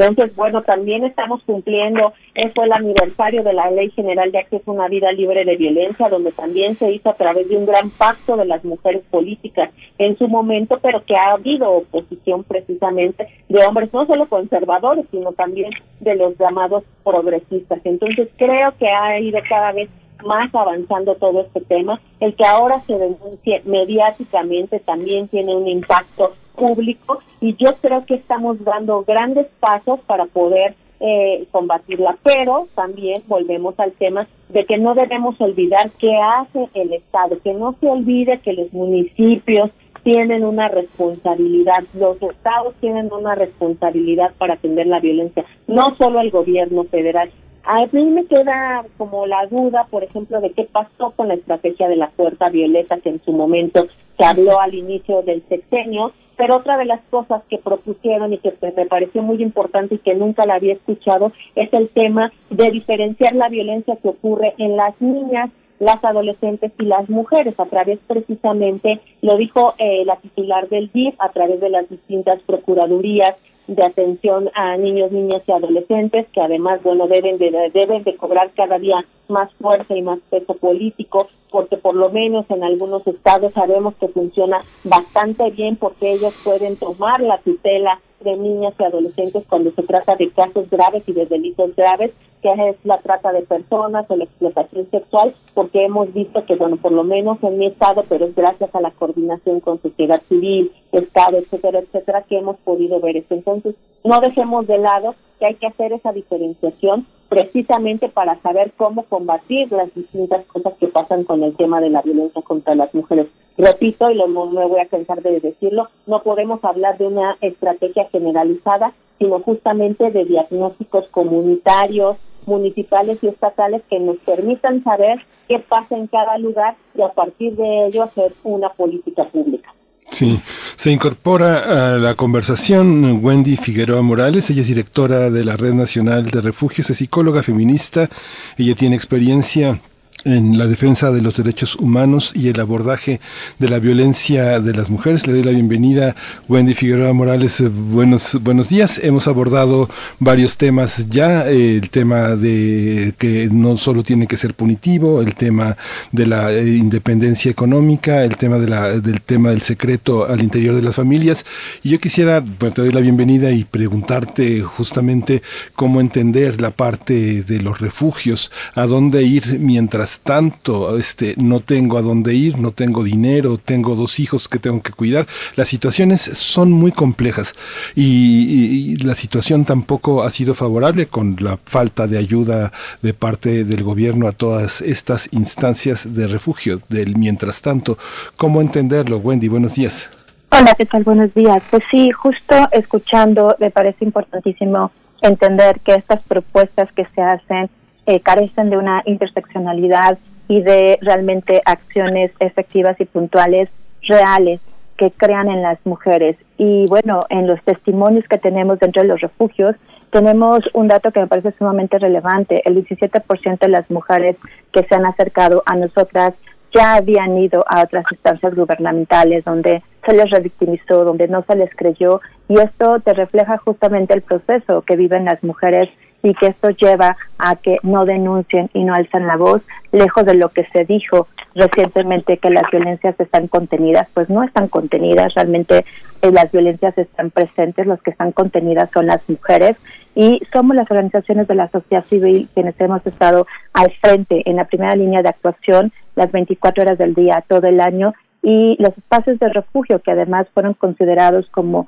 servicios esenciales pues han sido estos mecanismos para prevenir feminicidios y también restituir derechos desde este acompañamiento integral e intersectorial. Me parece también importante rescatar eh, que hablamos o se habló de la construcción de paz. Y en esta construcción de paz necesitamos entender que no podemos hablar de paz si no hablamos de igualdad, si no hablamos de eliminar las discriminaciones, las desigualdades que viven históricamente las mujeres y la posibilidad de que las mujeres tengan un acceso a la justicia justo y sin misoginia y patriarcado. Y bueno, eso se invisibiliza en las acciones que se han presentado. Wendy Figueroa, también te doy la bienvenida. Eh, precisamente, y abríamos esta conversación mencionando las palabras de Rosa Isela Rodríguez, construir la paz en México exige justicia para las mujeres, y también dijo queremos mujeres vivas, libres y autónomas. Eh, ¿Cómo ves, cómo recibieron ustedes desde la Red Nacional de Refugios este plan eh, para erradicar la violencia en el país? Mira, pues no dice cómo, y me parece importante, se hablan de algunos algunos aspectos, algunos ejes, por decirlo de alguna forma, pero no se dice el cómo. Se invisibiliza nuevamente la participación de las organizaciones de la sociedad civil. El título parece pues bastante importante, ¿no? Siempre vivas, siempre seguras, siempre libres.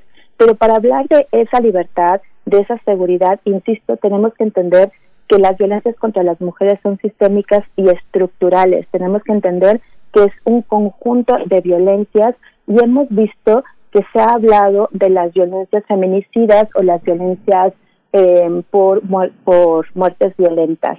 Y bueno, eso es importante, pero si invisibilizamos que para llegar a un feminicidio hubo discriminaciones, hubo violencias emocionales, hostigamiento sexual, no solamente en el espacio público, sino en los privados, en las universidades, si dejamos de mirar que hay violencia política, económica, pues entonces no estamos previniendo las violencias, estamos, desde mi punto de vista, administrando la violencia. ¿Y qué significa eso? Pues solamente desde la racionalidad, desde lo superficial, desde la verticalidad, desde una desincorporación de lo que realmente es una violencia estructural y bueno, perpetuando la impunidad que es el resultado que nos lleva a los feminicidios. Eh, pensamos que iba a ser algo distinto a lo que hemos escuchado y la verdad es que no es así. Es el mismo discurso que no tiene un sustento y que nos encantaría saber el cómo se va a hacer. Los cómo es una deuda. Escuchaba también a la compañera que decía, no sabemos qué pasa con las estrategias de la puerta violeta. Efectivamente, eso se lanzó desde el 2019. Estamos ya en el primer, en el segundo mes del 2021 y no sabemos los cómo. No necesitamos escuchar más discursos. La sociedad mexicana, las mujeres, que somos más del 50% de la población, exigimos políticas garantes que nos digan el cómo y que realmente se atiendan todas las violencias, porque todas son sumamente importantes y eso nos lleva a estar en la crisis de derechos humanos. Y Adriana, precisamente recupero esto que mencionabas y que también menciona Wendy sobre las puertas violeta, las lunas también, esta gran convocatoria que hubo eh, para el caso de Ciudad de México en 2019 por parte de la jefa de gobierno y de otras instancias, eh, eh, se dio poco después también la aparición de la primera fiscalía, o bueno, la primera fiscal también, que es Ayuri Herrera, especializada en feminicidios en Ciudad de México. ¿Cómo, cómo es el, qué, qué balance nos puedes compartir sobre sobre no solamente las lunas, la puerta violeta, eh, sino también la Fiscalía Especializada, cómo se empatan estos esfuerzos locales con este plan nacional. Adriana. Yo justamente creo que forma parte de algunos esfuerzos, pero todavía es muy pronto para decir que podamos ver resultados. Vuelvo al tema, el tema de las lunas, particularmente, sé que abren carpetas de investigación, que intentan hacer acompañamiento, pero no nos dicen qué pasa con los resultados, o sea, cuántas de esas carpetas acompañan las abogadas a levantar la carpeta, la denuncia, pero qué pasa con el seguimiento que hay que darle a las mujeres hasta terminar una con una sentencia, por ejemplo, en el caso del tema de la violencia. Entonces, creo que es un esfuerzo, sin embargo, se está quedando corto frente a todo lo que está ocurriendo. Seguimos viendo, por ejemplo, casos de denuncia en la Ciudad de México de eh, eh, transporte público, por ejemplo, de muchas eh, aplicaciones, y lo vemos todos los días en las redes sociales. ¿Qué pasa para atender lo que pasa con esas empresas y lo que ocurre en muchos casos de violencia sexual o desapariciones o de secuestros express contra las mujeres particularmente. Ahí no estamos viendo como una coordinación para ver qué pasa con las empresas en ese sentido. Con las lunas, les vuelvo a decir, desde mi punto de vista, el resultado no tendría que ser el número de carpetas de investigación, sino una sentencia hacia las mujeres que levantaron esa carpeta de investigación. ¿Qué pasó con todo ese proceso que llevaron a cabo? Son esfuerzos relevantes, sin embargo, bueno, no estamos viendo realmente más que un proceso y nos faltan los resultados frente a todo lo que está ocurriendo en la ciudad. Y un poco lo que mencionó eh, justamente la secretaria Rosa Isela de Siempre Vivas es una eh, estrategia a partir de lo que está ocurriendo también en otra eh, delegación, en otra demarcación, en una alcaldía en la Ciudad de México, que me parece que ha presentado como buenos resultados, pero creo también es muy importante saber con todo lo que nos está compartiendo Wendy, también como todo lo estructural. Tiene que ver con todas las instituciones, con una estrategia integral, es decir, no solamente le toca a Procuración de Justicia o no solamente le debemos dejar todo porque todo recae en la Secretaría de las Mujeres. ¿Qué pasa con las demás instituciones?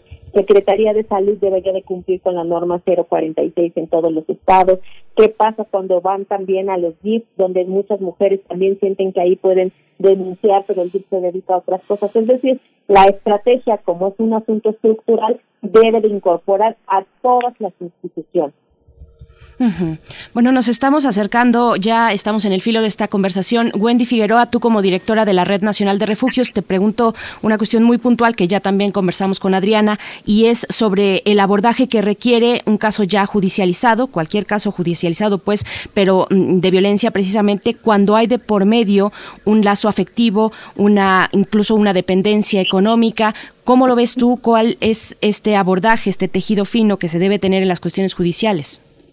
Bueno, sin duda, en cualquier eh, demanda, en cualquier proceso judicial, necesitamos tener un enfoque de género, derechos humanos e interseccionalidad y apegarnos a los instrumentos nacionales e internacionales. Necesitamos eh, tener muy clara eh, la legalidad, la seguridad, la justicia y la paz como un Estado de Derecho pleno que tendría que obviamente garantizar todas las instituciones cuando el Estado de Derecho, bueno, están todas. Y bueno, sin duda, también tendría que garantizar que este proceso sea eh, sin corrupción y sin impunidad. Me parece eso súper importante porque es lo que trastoca realmente las violencias eh, múltiples que vivimos las mujeres y se tendría que garantizar un proceso justamente que restituya los derechos, que sea garante de cada una de las personas involucradas eh, ya no hay mucho tiempo, pero justo hablar de las niñas y los niños huérfanos por feminicidio también es una deuda pendiente. Necesitamos transitar a una política de Estado de justicia justa y sin patriarcado.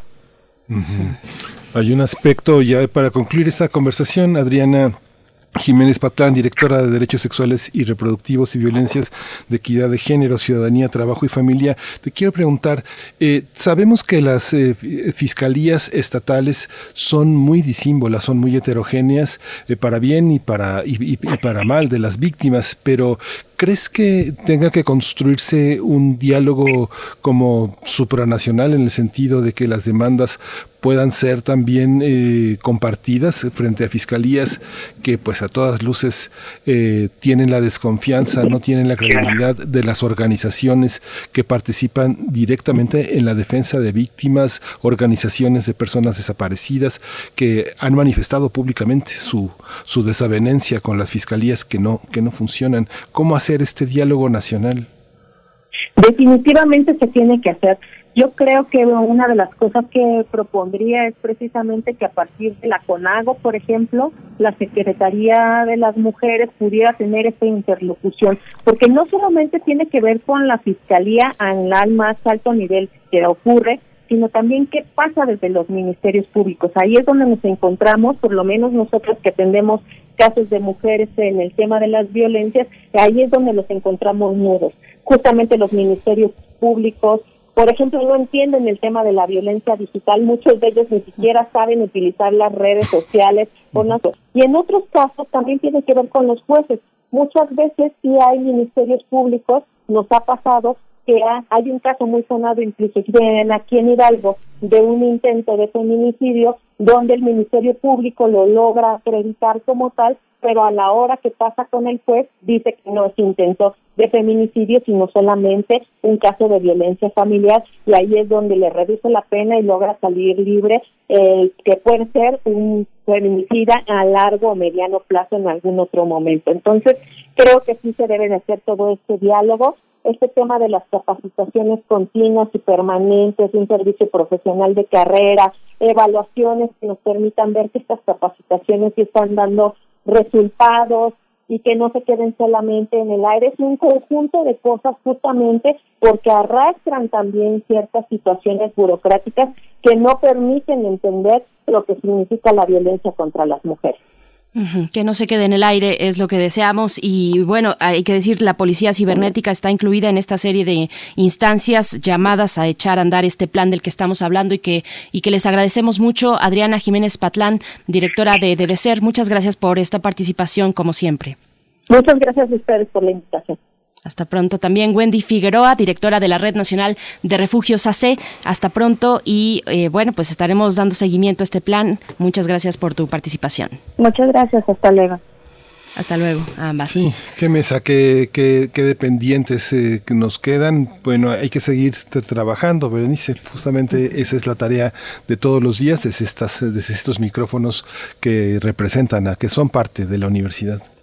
Así es. Pues bueno, estamos ya a punto de despedirnos por acá. En redes sociales, Mayra Elizondo nos dice, recomiendo la citación está en Netflix, que muestra un caso de la valiente lucha que están dando las jóvenes en contra del acoso sexual en el ámbito académico. Muchas hemos pasado por eso, los acosadores siguen en las aulas, debemos apoyarlas en su exigencia de justicia, respeto y equidad. Gracias Mayra Elizondo por esta recomendación y por ese mensaje también que nos toca, como ya dijeron las invitadas y como sabemos, a todos y a todas en este país. Y pues bueno, Miguel Ángel, son las nueve con 57 minutos ya al filo y a punto de despedirnos en este día 2 de febrero ya se escuchan, no sé si ustedes logran escuchar, pero donde yo me encuentro, pues enfrente hay una gran, eh, pues no sé, por lo menos los cohetes que están sonando en la Candelaria. Saludos si nos escuchan por ahí.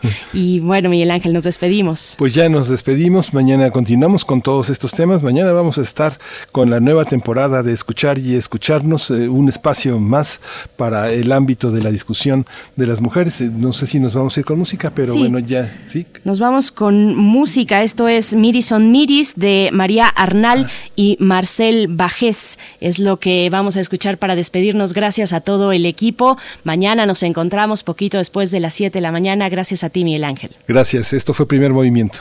El mundo desde la universidad.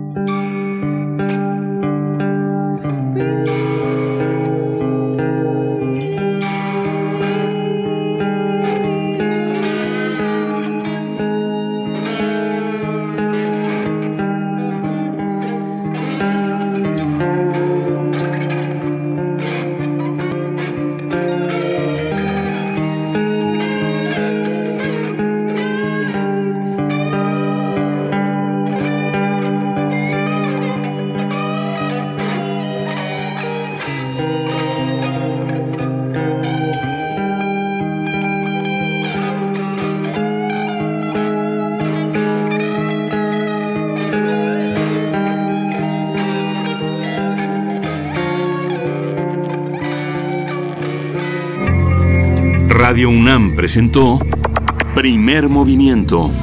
El mundo desde la universidad. Con Berenice Camacho y Miguel Ángel Quemain en la conducción. Frida Saldívar y Violeta Berber, producción. Antonio Quijano y Patricia Zavala, noticias. Miriam Trejo y Rodrigo Mota, coordinadores de invitados. Tamara Quirós, redes sociales. Arturo González y Socorro Montes, operación técnica. Locución, Tessa Uribe y Juan Stack.